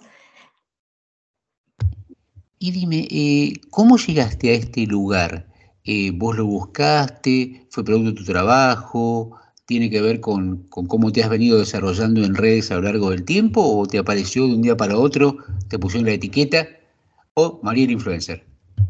Eh, creo que viene de la mano de varias cosas. Por un lado, eh, yo soy una profesional de de recursos humanos y de, de orientación laboral hace muchísimos años. Eh, tengo 14 años de experiencia en recursos humanos y algo que me gusta siempre es innovar en mis áreas, eh, en, mi, en, mi, área profesional, entonces siempre fui eh, haciéndome nombre, además fui profesora universitaria, eh, y es algo que a mí me gusta enseñar, eh, exponer ideas, esto desde hace muchos años, antes de, digamos, ser influencer. Ahora, eh, después fui, cuando emigré acá a Países Bajos, que es donde vivo, eh, ahí en ese momento decidí eh, empezar con mi emprendimiento ya de manera muy profesional de coaching laboral para ayudar a inmigrantes a, buscar trabajo de manera inteligente en los países desarrollados. Y fue en ese entonces que a pesar de que yo tenía mi trabajo en recursos humanos y mi empresa de coaching laboral, dije, bueno, va, eh, empecemos a, hacer una website, a profesionalizar, a tener redes que hablen de estos temas. Y, y, creo que en un momento, creo que el boom de mi perfil fue a partir de cuando se conoció mi historia personal. Eh, surgió a partir de un tweet, a partir de una respuesta negativa. Viste, hace un rato estábamos hablando de, de, de los haters. Y recuerdo que una persona me contestó de manera bastante agresiva, queriendo decir, porque mi pareja es holandesa, que, que yo no tenía problemas en, vivir acá porque soy la esposa de, primero no soy esposa de nadie, tengo un novio, pero no soy esposa de nadie, eh, y mmm, hay mucho prejuicio de que eh, eh, a ver, una mujer eh, se desarrolla en un país desarrollado siendo inmigrante porque es la pareja de un europeo, ¿me acuerdo? La situación, y yo le dije, ¿sabes qué? Estás muy equivocado. Eh, porque soy una persona que se esforzó mucho en la vida. Yo vengo de una, de una historia de pobreza, donde tuve muchas carencias, y para mí el único camino era la educación. O sea, podía llover torrencialmente y yo iba a la escuela y estudiaba y tengo que decir que me iba muy, muy bien en el colegio y también por eso en, el director no nos echaba del colegio a mí y a mis hermanas por nuestras calificaciones, nuestras notas. Entonces fue ahí, a partir de esa reacción de un hater, que decidí contar mi historia. Eh, y la verdad es que fue una aluvión de amor eh, de la gente. Eh, me empezó a seguir, me, me empezó, me, se sorprendió porque no se imaginaba que una persona tal vez tan formada la pasó tan mal eh, de niña, con tantas carencias, tal vez comiendo solamente papa y arroz con suerte. es a veces uno tiene que lidiar con muchos prejuicios en, toda esta mm, exposición a redes sociales, pero cuando la gente te conoce, conoce tus valores y a qué estás dispuesta en la vida, todo, eh, se revierte de una manera muy positiva. Eh, realmente es asombroso lo que, lo que estás comentando. Recién dijiste ese aluvión de amor, que es lo contrario a lo que habíamos dicho de, los haters, ¿no? Y ciertamente que, qué bueno que vos lo hayas respondido de esa manera y fíjate cómo, cómo se dio vuelta todo, ¿no? Lo que aparentemente era, era algo para criticar, terminó siendo algo que te dio vuelta y te generó mayor exposición y mayor reconocimiento de tu, tu vida, ¿no? Y me tiraste una puntita y no te puedo preguntar por, tengo que preguntar por la otra. Estás en Países Bajos. ¿De dónde venís? Yo eh, soy de Buenos Aires, de Argentina. Uh -huh. y por un, master, un intercambio de máster me fui a vivir a España ya con la propuesta de mi empresa donde trabajaba, de que si me gustaba España me podía quedar a vivir ahí porque, porque la empresa tenía sede en España, la, casa matriz estaba en España y era una política que, que, eh, que tenía la empresa de tener esa flexibilidad de te gusta España, te gusta tal lugar, te ayudamos. Eh, y me dieron esa oportunidad. Eh, justo unos meses, cuando ya estaba todo planeado eh, para irme a España, ya estaba todo arreglado con la universidad, conozco a mi novio holandés y eh, en unas vacaciones y fue ahí que, bueno, si bien estuve viviendo en España, llegó un momento que vivía más acá que en España, porque podía seguir mi curso desde acá. Así que llegó un momento que nos fuimos a, a vivir los dos unos meses a Argentina para terminar todos los papeles vinculados a mi visa y poder eh, vivir de manera permanente acá. Te pregunto, ¿sabés holandés o el inglés los unía? Eh, en, ese en ese momento eh, también su inglés era súper rústico. No, no, no, rústico, a ver, eh, hablaba, hablaba, yo me acuerdo que, que, su amigo cuando nos conocimos, porque yo estaba con una amiga, yo la fui a visitar a Irlanda, nos conocimos en un bar en Irlanda. yo estaba de vacaciones, decidí ir a visitar a una amiga y él y sus amigos estaban ese mismo fin de semana eh, de vacaciones eh, en Irlanda, en la misma ciudad, nos cruzamos en un bar y, el amigo eh, nos dijo, nunca habla inglés y está hablando. No, no. El milagro del amor. Sí, tal cual. así que nos seguimos mensajeando. Después él decidió viajar a Argentina, nunca había viajado fuera de Europa y mm, me pidió ser la novia, esas cosas románticas. Pero, mm, pero bueno, eso fue un poquito, es un poquito la historia. La verdad que todo fluyó desde el momento cero, eh, sin esfuerzos, y cuando las, eh, las cosas fluyen sin esfuerzos, por, por algo es. Vos hiciste mucho centro y todos te tienen como referencia del mundo laboral, ¿de acuerdo? Pero evidentemente vos estás viviendo en Países Bajos y eh, cuando terminas tu horario de trabajo o alrededor todo, lo que tiene que ver con el trabajo, hay una vida social, familiar y me gustaría preguntarte por cómo, cómo es la vida en Países Bajos, cómo son las costumbres, son tan disímiles a, Buenos Aires, por ejemplo, o por ahí no.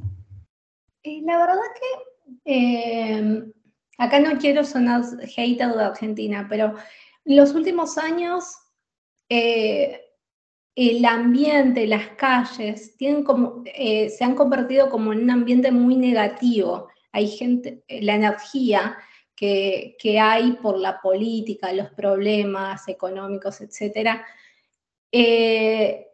a veces, y, y me acuerdo en ese viaje que volví a Argentina por unos meses para tramitar mi visa, me di cuenta que se me había pegado la negatividad a mí, y cuando volví a mi casa, acá, fue como, uff, de nuevo en casa.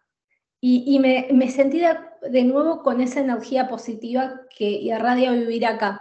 Eh, creo que esta sociedad es una sociedad súper feliz. Obviamente cada sociedad tiene sus pros y contras, pero algo que yo le decía a mi profesor de holandés, a un profesor de holandés que tuve al principio, es, acá toda la gente está todo el tiempo sonriendo. Y, eso, para mí, e, era un cambio eh, enorme. O sea, está en la calle, no te conoce, te sonríe o te para. Y me, acuerdo de una vez en Ámsterdam, eh, en medio de la pandemia, eh, una chica que estaba andando en bici se paró, dijo, me encanta, me encanta tu, tu tapado, es muy lindo y agarró y, y, siguió andando en bici. A ver, estoy dando un ejemplo muy, muy tonto tal vez, pero todo el tiempo la gente sonríe, eh, eh, te da charla. Obviamente también tenés que generarla, pero es, es fácil generar charlas si, tenés la intención de...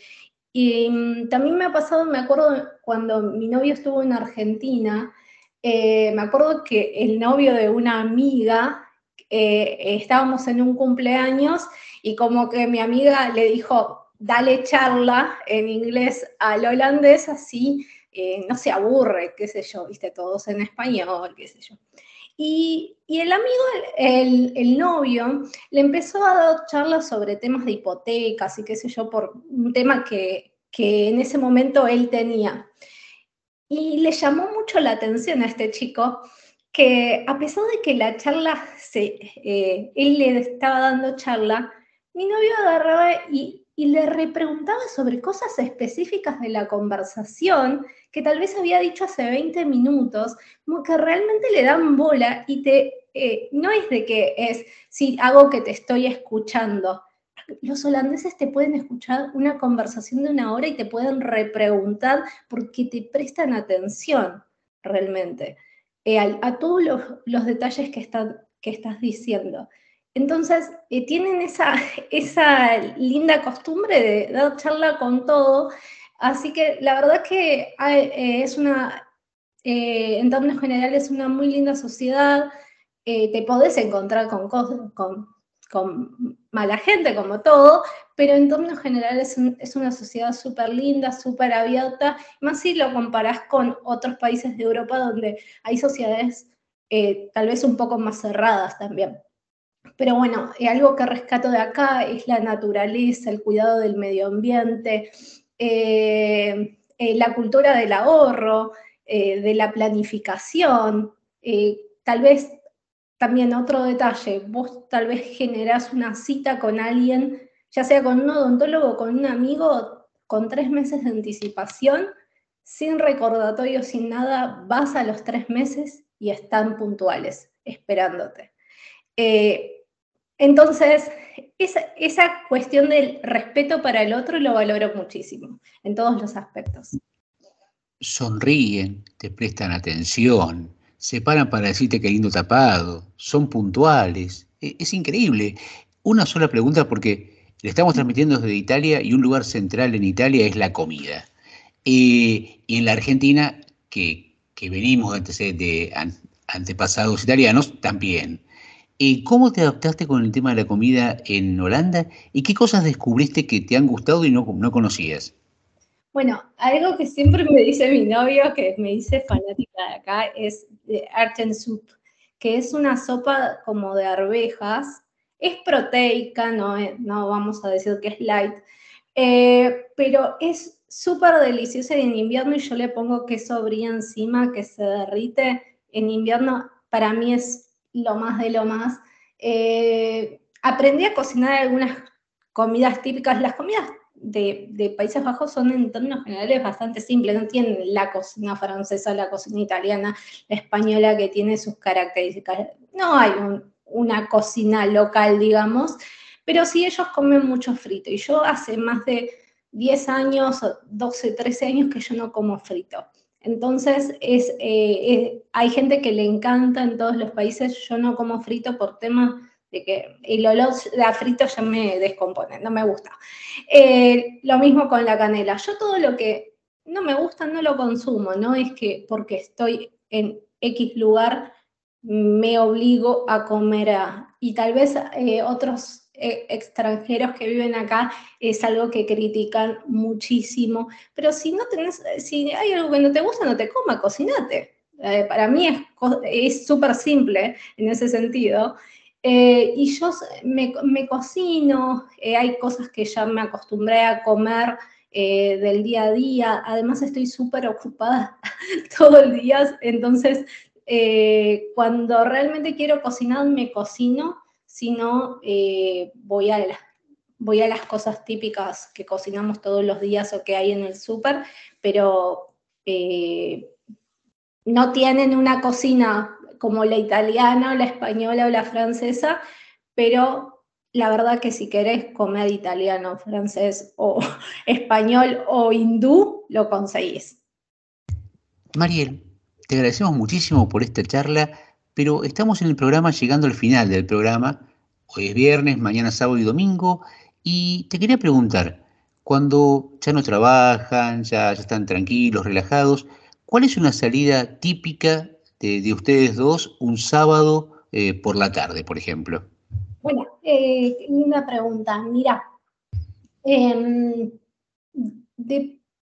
depende un poco del clima siempre, porque acá suele ser más frío que en Italia y en España. Eh, y, um, tal vez siete u ocho meses al año llueve más de lo normal, digamos. Entonces siempre se planifica. Si no, eh, si no salimos con amigos, eh, ah, un detalle, yo no vivo en Ámsterdam, en las grandes ciudades, yo vivo cerca de Alemania, en un pueblo, eh, en el campo. Entonces, es, es otra cosa, rodeada de molinos, arroyos, esas cositas típicas holandesas. Bueno, yo vivo bien, bien en el campo, entonces, eh, y hay un par de bosques que son preciosos acá. Entonces, lo que salimos eh, lo que hacemos es salir a, caminar por el bosque, eh, donde vivimos hay una playa, es súper lindo, la verdad. Salimos a la playa, salimos a visitar familia o amigos. y si no, lo que, lo que a veces hago los fines de semana es irme a las grandes ciudades como chica de ciudad, también necesito esa dosis de, ciudad a veces, eh, cada uno o dos meses, y me voy a, visitar alguna ciudad grande o, agarramos el auto y, salimos a conocer algo. Estás en Países Bajos, pero cerca de Alemania. Sí. ¿Cerveza alemana o cerveza holandesa? Acá les gustan, a ver, yo no soy fanática de la cerveza, eh, solamente tomo algo que se llama cerveza rosa no sé si allá en Italia existe. Em, pero es riquísima, es de cerezas, hay belgas, holandesas, eh, británicas y alemanas, cervezas rosas, y son mucho más suaves, no tienen ese sabor eh, como más fuerte. Pero yo igual soy, un extremo, o te tomo una cerveza escocesa eh, bien, bien, pesada o, o, cerveza rosa. Eh, entonces tengo esos extremos. Eh, pero acá se toma mucho rolls, que en español sería Grolls, eh, una verde que parece Heineken. No prefieren la Heineken en términos generales acá.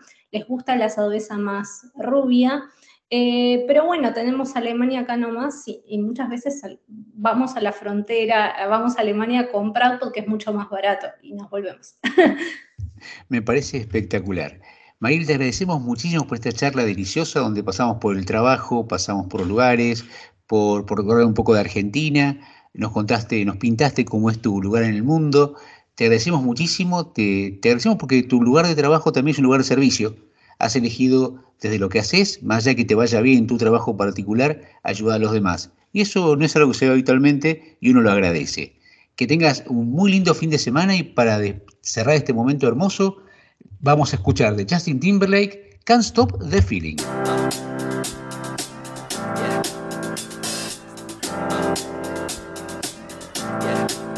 I got this feeling inside my bones.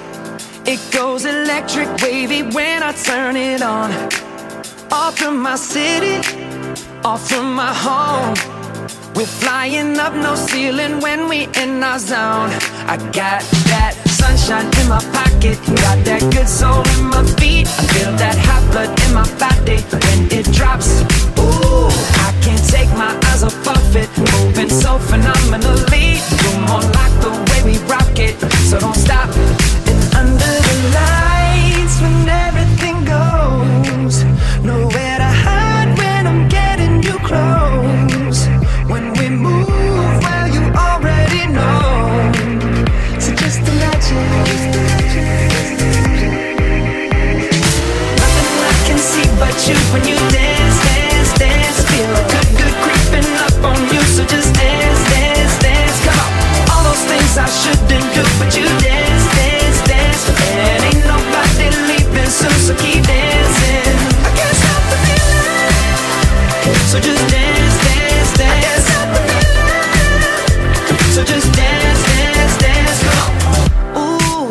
something magical. It's in the air, it's in my blood, it's rushing on. I don't need no reason, don't need control. I fly so high, no ceiling when I'm in my zone. Cause I got that sunshine in my pocket, got that good soul in my feet. I feel that hot blood in my body when it drops. Ooh, I can't take my eyes off of it, moving so phenomenally. You're more like the way we rock it, so don't stop, stop,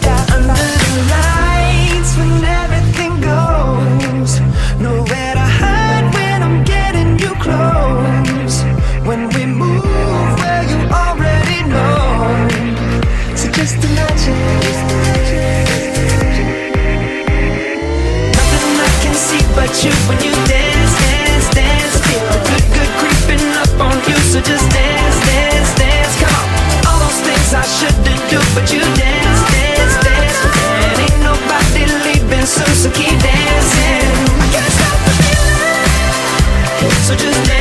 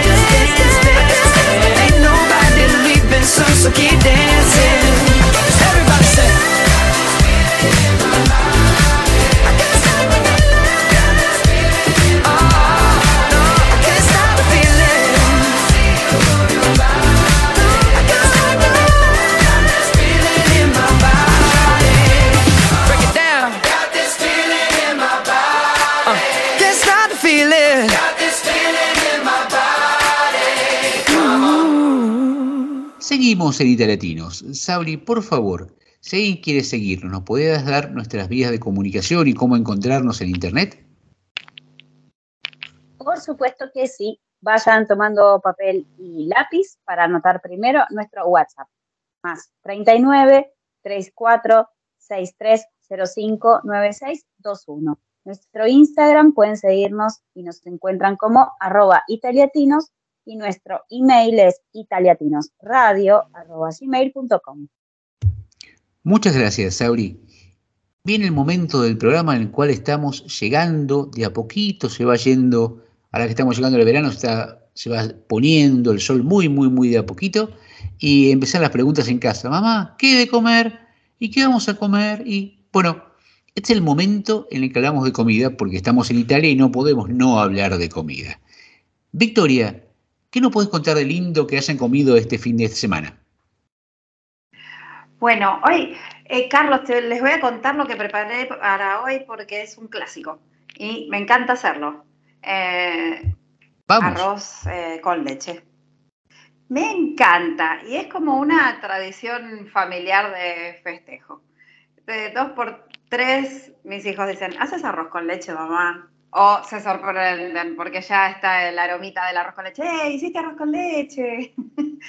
Entonces, si bien habíamos visto que se vende en algunas góndolas, bueno, continuamos con eso y hoy ya tenemos preparado el postre, arroz con leche, que en otra emisión les conté que tradicionalmente en mi familia se tomaba frío, frío de la heladera, pero cuando me encuentro con, con mi marido y preparo una vez arroz con leche, se, asombra porque se lo doy frío.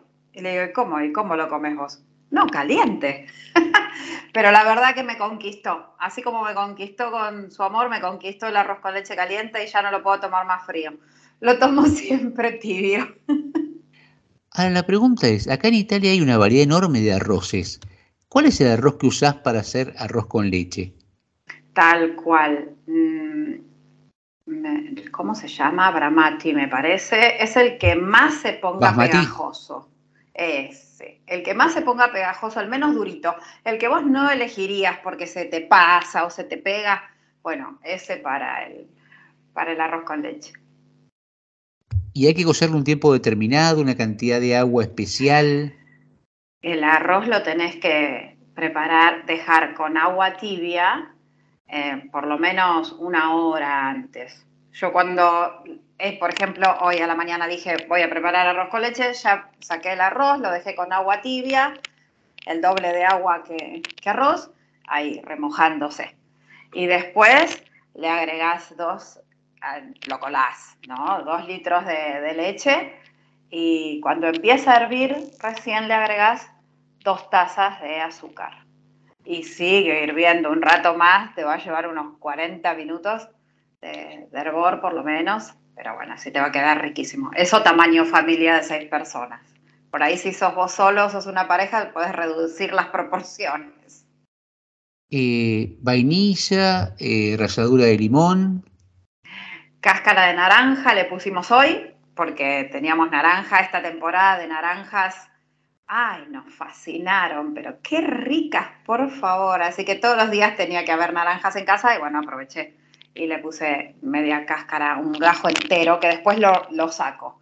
Aunque sé que hay veces que eh, hay gente que le pone ralladura de el limón. A mí me gusta ponerle un gajo entero que después lo saco y le queda perfumado, aunque ninguno lo muerde, digamos. Bueno, en casa, eh, hablando de clásicos, se nos dio por hacer polenta. Eh, Uh, qué bueno. Y lo que hemos hecho, porque cada uno le gusta la polenta de una manera distinta, eh, a mí me toca hacer la polenta en sí misma y después cada uno la va como tuneando. Algunos le ponen salsa, algunos le ponen dados de mozzarella, algunos le ponen queso rallado, y cada uno la va, la va acomodando y tenemos tantas versiones de polenta como eh, comensales hay en la mesa. ¿sí? Lo que sí me piden es esa costumbre que quedó en Argentina de al- algo de pan para empujar, que siempre después termina comido, ¿no? Pero, pero el pan acompaña y, y es muy lindo y muy rico. La ventaja que todo el pan aquí es fresquísimo, es del día, ojo, el día siguiente es otra cosa, no es pan, pero es demasiado duro el día siguiente.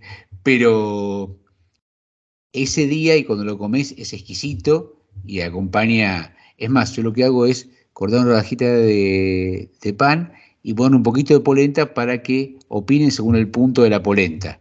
Y cada uno va dando sus, sus comentarios. Hablando de pan, ¿sabes que en la confitería, que siempre te cuento que está acá en Dalmine, que nos encanta ir, Gamba se llama esa confitería, el otro día pasamos y había unos sándwiches, porque como inauguraron eh, la- las tardes, siempre cerraban eh, tempranito, pero eh, ahora también tienen un vermú o algo por la tarde. Y tenían unos sándwiches de pan negro. Pero no el pan negro, que cuando yo digo pan negro por radio, la gente se imagina un pan negro, un pan integral. No, negro. Negro color negro. Que con el queso que tenía dentro blanco hacía una, confusión en la cabeza y le pregunto a, a la chica que estaba atendiendo y me dice que es pan con carbón, con carbón para la gente que tiene problemas digestivos. Pan con carbón y por eso ese color negro. No lo probé porque iba saliendo, ya había pagado, pero me parece que vuelvo y lo pruebo. Me llamó muchísimo la atención. Me encantó, interesantísimo. Quiero probarlo y danos, danos tu, tu opinión. Y Sabri, te quería preguntar, eh, hablando de día de cumpleaños, eh, ¿qué se come en los cumpleaños de los chicos? ¿Qué se come en los cumpleaños de los chicos? Eh, pizza, papas fritas, que es lo más común. Pero después está la torta, que te la puede dar el salón en el cual lo festejes, o lo puedes hacer vos, o hay pasteleros que decoran las tortas temáticas, como estamos acostumbrados en Argentina. Eh, básicamente eso. Acá cada vez que se festeja algo que no se quiera pagar un menú para todos, es pizza y papas fritas. ¿Pizza individual, pizzetas o, eh, o pizza y cortan porciones para cada uno? En los cumpleaños generalmente es la pizza cortada en cuadraditos. O sea, no es una pizza individual para cada uno porque no nos sentamos alrededor de la mesa. La fiesta de cumpleaños de los chicos menores de 10, 11 años, estoy hablando. Se corta en cuadraditos y cada uno se sirve un pedacito. En cambio, los cumpleaños de la gente más grande, me ha tocado ir quizás, o las reuniones de la gente más grande, sí que se piden una pizza para cada uno. Yo, después de cuatro años en Italia, la semana pasada fue la primera vez que me terminé una pizza yo sola, porque es, eh, increíble para mí comer tanto. Hay gente que come más que se la puede comer sol- solo uno. La pizza es finita, es comible para una persona, solo que yo como poco, claro que no me terminaba una pizza nunca, salvo que tenga muchísima hambre, como la semana pasada. Pero si no, es como que si comes poco, es demasiado una pizza para uno. Bueno, has marcado un hito. Después de cuatro años comiste la primera, la primera pizza entera. ¿Sí? Sabremos dentro de cuatro años cuál será tu próximo. Claro, pero fue pensado, fue premeditado, porque yo no merendé para en la cena poder comerme toda la pizza entera. O sea, te Porque si no, siempre preparaste, comía un pedazo. te claro, preparaste emocionalmente ya para, para comerlo. Sí, estomacalmente me preparé. Porque si no, siempre, siempre dejaba. Entonces todos mis compañeros italianos se comían toda la pizza mucho más rápido de que yo me coma dos porciones. Cuando yo me comía dos porciones, ya ellos ya habían terminado todo. Entonces como que me daba un poco de pudor eso, entonces dije, no voy a merendar para comer toda la pizza. Y la comí. Terminé última, pero la comí. Bravísima. Y bueno, ya a esta altura del partido, todos nuestros oyentes están viendo qué pueden manotear de un lado a otro porque están todos llenos de comida, los hemos bombardeado con, con propuestas gastronómicas. Pero la segunda parte de este, de este momento, de este bloque, tiene que ver con la música. Y es cuando un miembro del equipo elige un tema musical, nos cuenta por qué y nos invita, nos invita a escucharlo.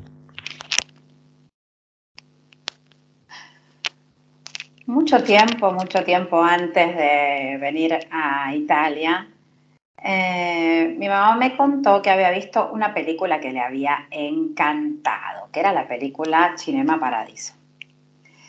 El año pasado, cuando ellos nos visitaron, eh, fueron a pasear solos por Chita Alta, un paseo súper recomendable acá en Bérgamo, y se sentaron en un, en un café, apareció un músico a tocar el violín y cuando obviamente había muchos turistas, les pregunta a ellos de dónde eran, ellos le dicen de Argentina y él les dedicó una canción, pero no sé cómo lo relacionó y empezó a cantar el tema de la película, a tocar el tema de la película Cinema Paradiso. Mi mamá estaba tan entusiasmada que en todo este viaje nos lo recordaba una y otra vez.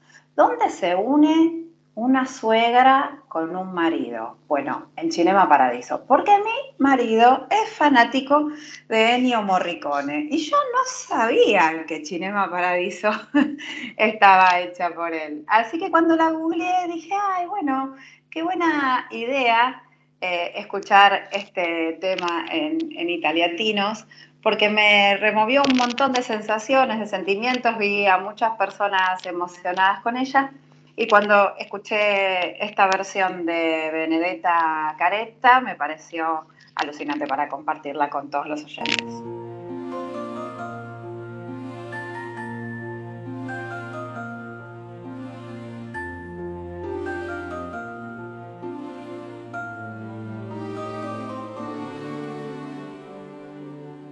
Se tu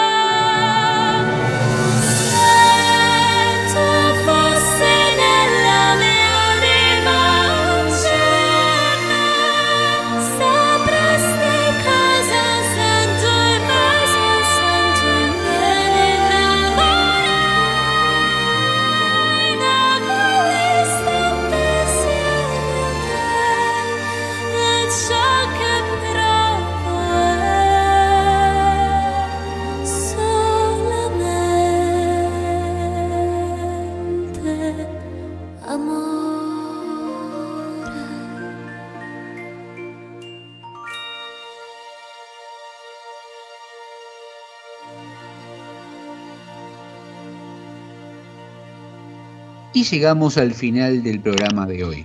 Sabri, por favor, si algún oyente aún no tomó nota de nuestras vías de comunicación o cómo encontrarnos en Internet. ¿Le podrías decir cómo? Por supuesto, pueden comunicarse en Instagram, nos encuentran como arroba italiatinos, si no, nuestro WhatsApp es más 39 3463 059621 y nuestro email italiatinosradio.gmail.com. Muchas gracias, Abri. En este último bloque, lo que hacemos es generalmente tener de regalo para ustedes una frase que elegimos eh, y luego seguimos desarrollando el programa. Pero antes que nada, tomen nota si quieren, o pongan para grabar, eh, una frase de un escritor que se llama José Luis San Pedro y dice, deberíamos vivir tantas veces como los árboles, que pasado un año malo, echan nuevas hojas y vuelven a empezar. Me parece que, a raíz de lo que estuvimos hablando hoy en el programa, de lo que nos contó Sab, lo encontró Ari, me parece que es muy interesante esto de, de seguir reinventándonos. Y aquellos que hemos tenido el gusto de poder emigrar, esto de reinventarse es una costumbre diaria, ¿no? Eh, sería una linda cosa. Renovar las, las hojas, pero nunca perder las raíces, que es lo que es importante y lo que nos, nos distingue. Eh, yo quería traerles para charlar, siempre en este último bloque tenemos un momentito que ponemos en común un tema, que es un tema raro, por ahí algunos de ustedes se acuerdan. ¿Se acuerdan de los piropos? Victoria, ¿qué te acuerdas de los piropos? ¿Qué experiencia tuviste con los piropos? Me encantaban. Eran muy, muy imaginativos y muy bonitos. Creo que después se dejaron de usar porque se lo asociaron a algo grosero o guarango que nunca fue, entiendo, la intención primera. Eh, hablando con Ari, hablábamos de la comunicación, que muchas veces uno quiere hablar con el otro, pero, pero no sabe cómo acercarse, ¿no? O qué, qué, decirle al otro. Y por ejemplo, que te dijeran, eh, cuando te multen por exceso de belleza, yo pago tu fianza. Era algo interesante, era algo bonito y daba un pie para seguir una conversación.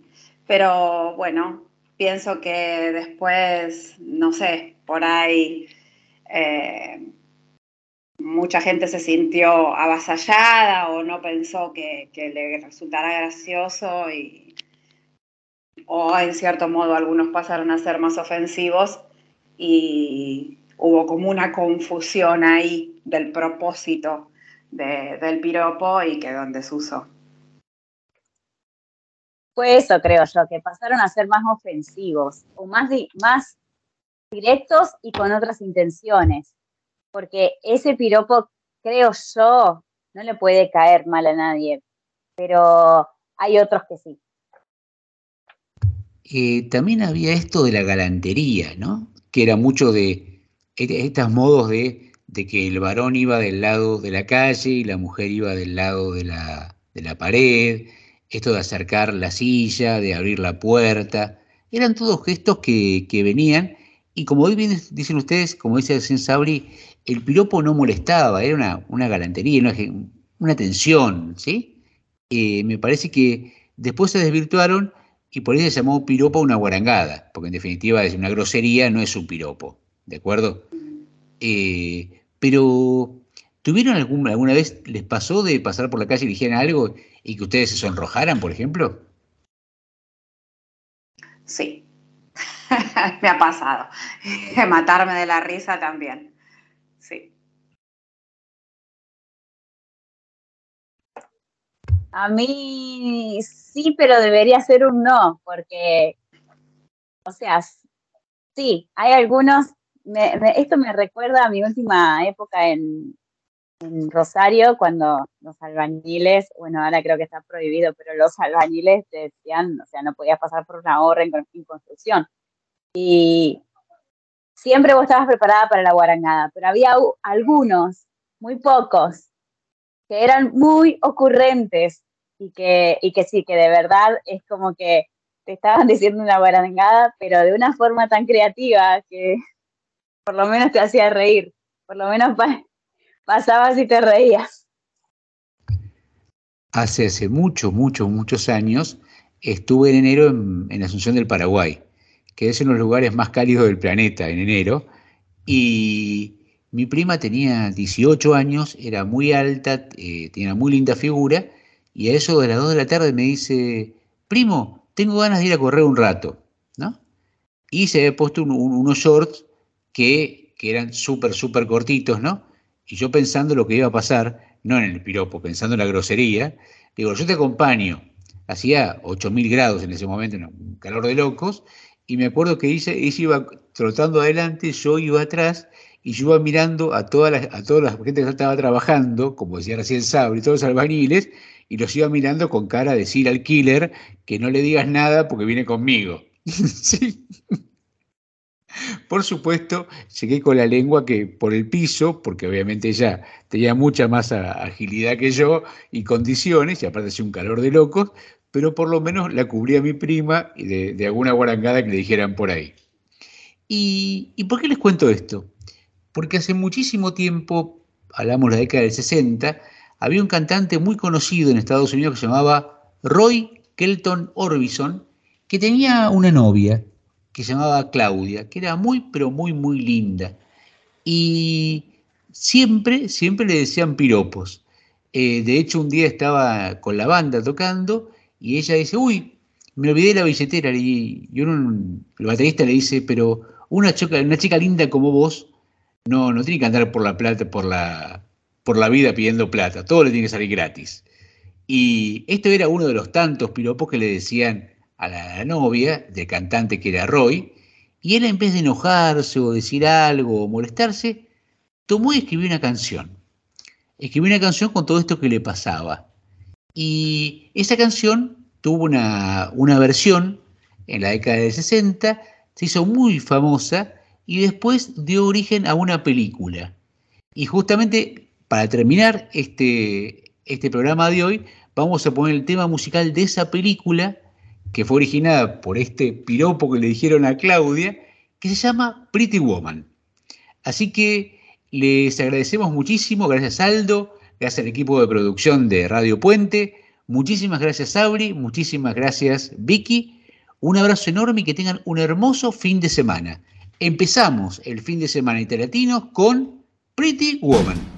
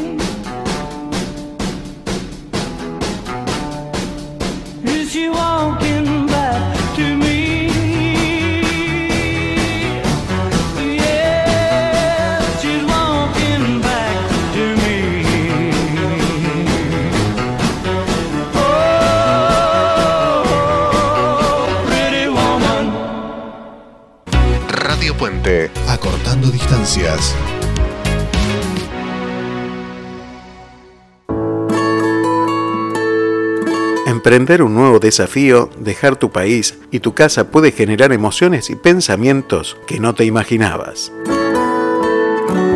Haces un esfuerzo por mostrarte bien, pero internamente tenés dudas o miedo de haberte equivocado.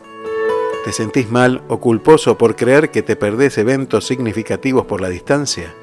¿Te preocupa que tus hijos pierdan sus raíces o que no puedan adaptarse o ser incluidos en su nuevo colegio? ¿Alguna vez te sentiste así? Hoy podés contar con ayuda para acompañarte a construir una nueva forma de vida en tu nuevo lugar.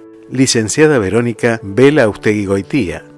Para contactarse desde cualquier lugar del mundo a través de WhatsApp más 549 11 54 56 20 58 más 549 11 54 56 20 58.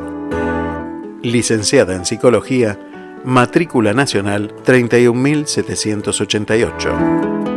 Estar bien aunque estés lejos de casa. Here comes the sun.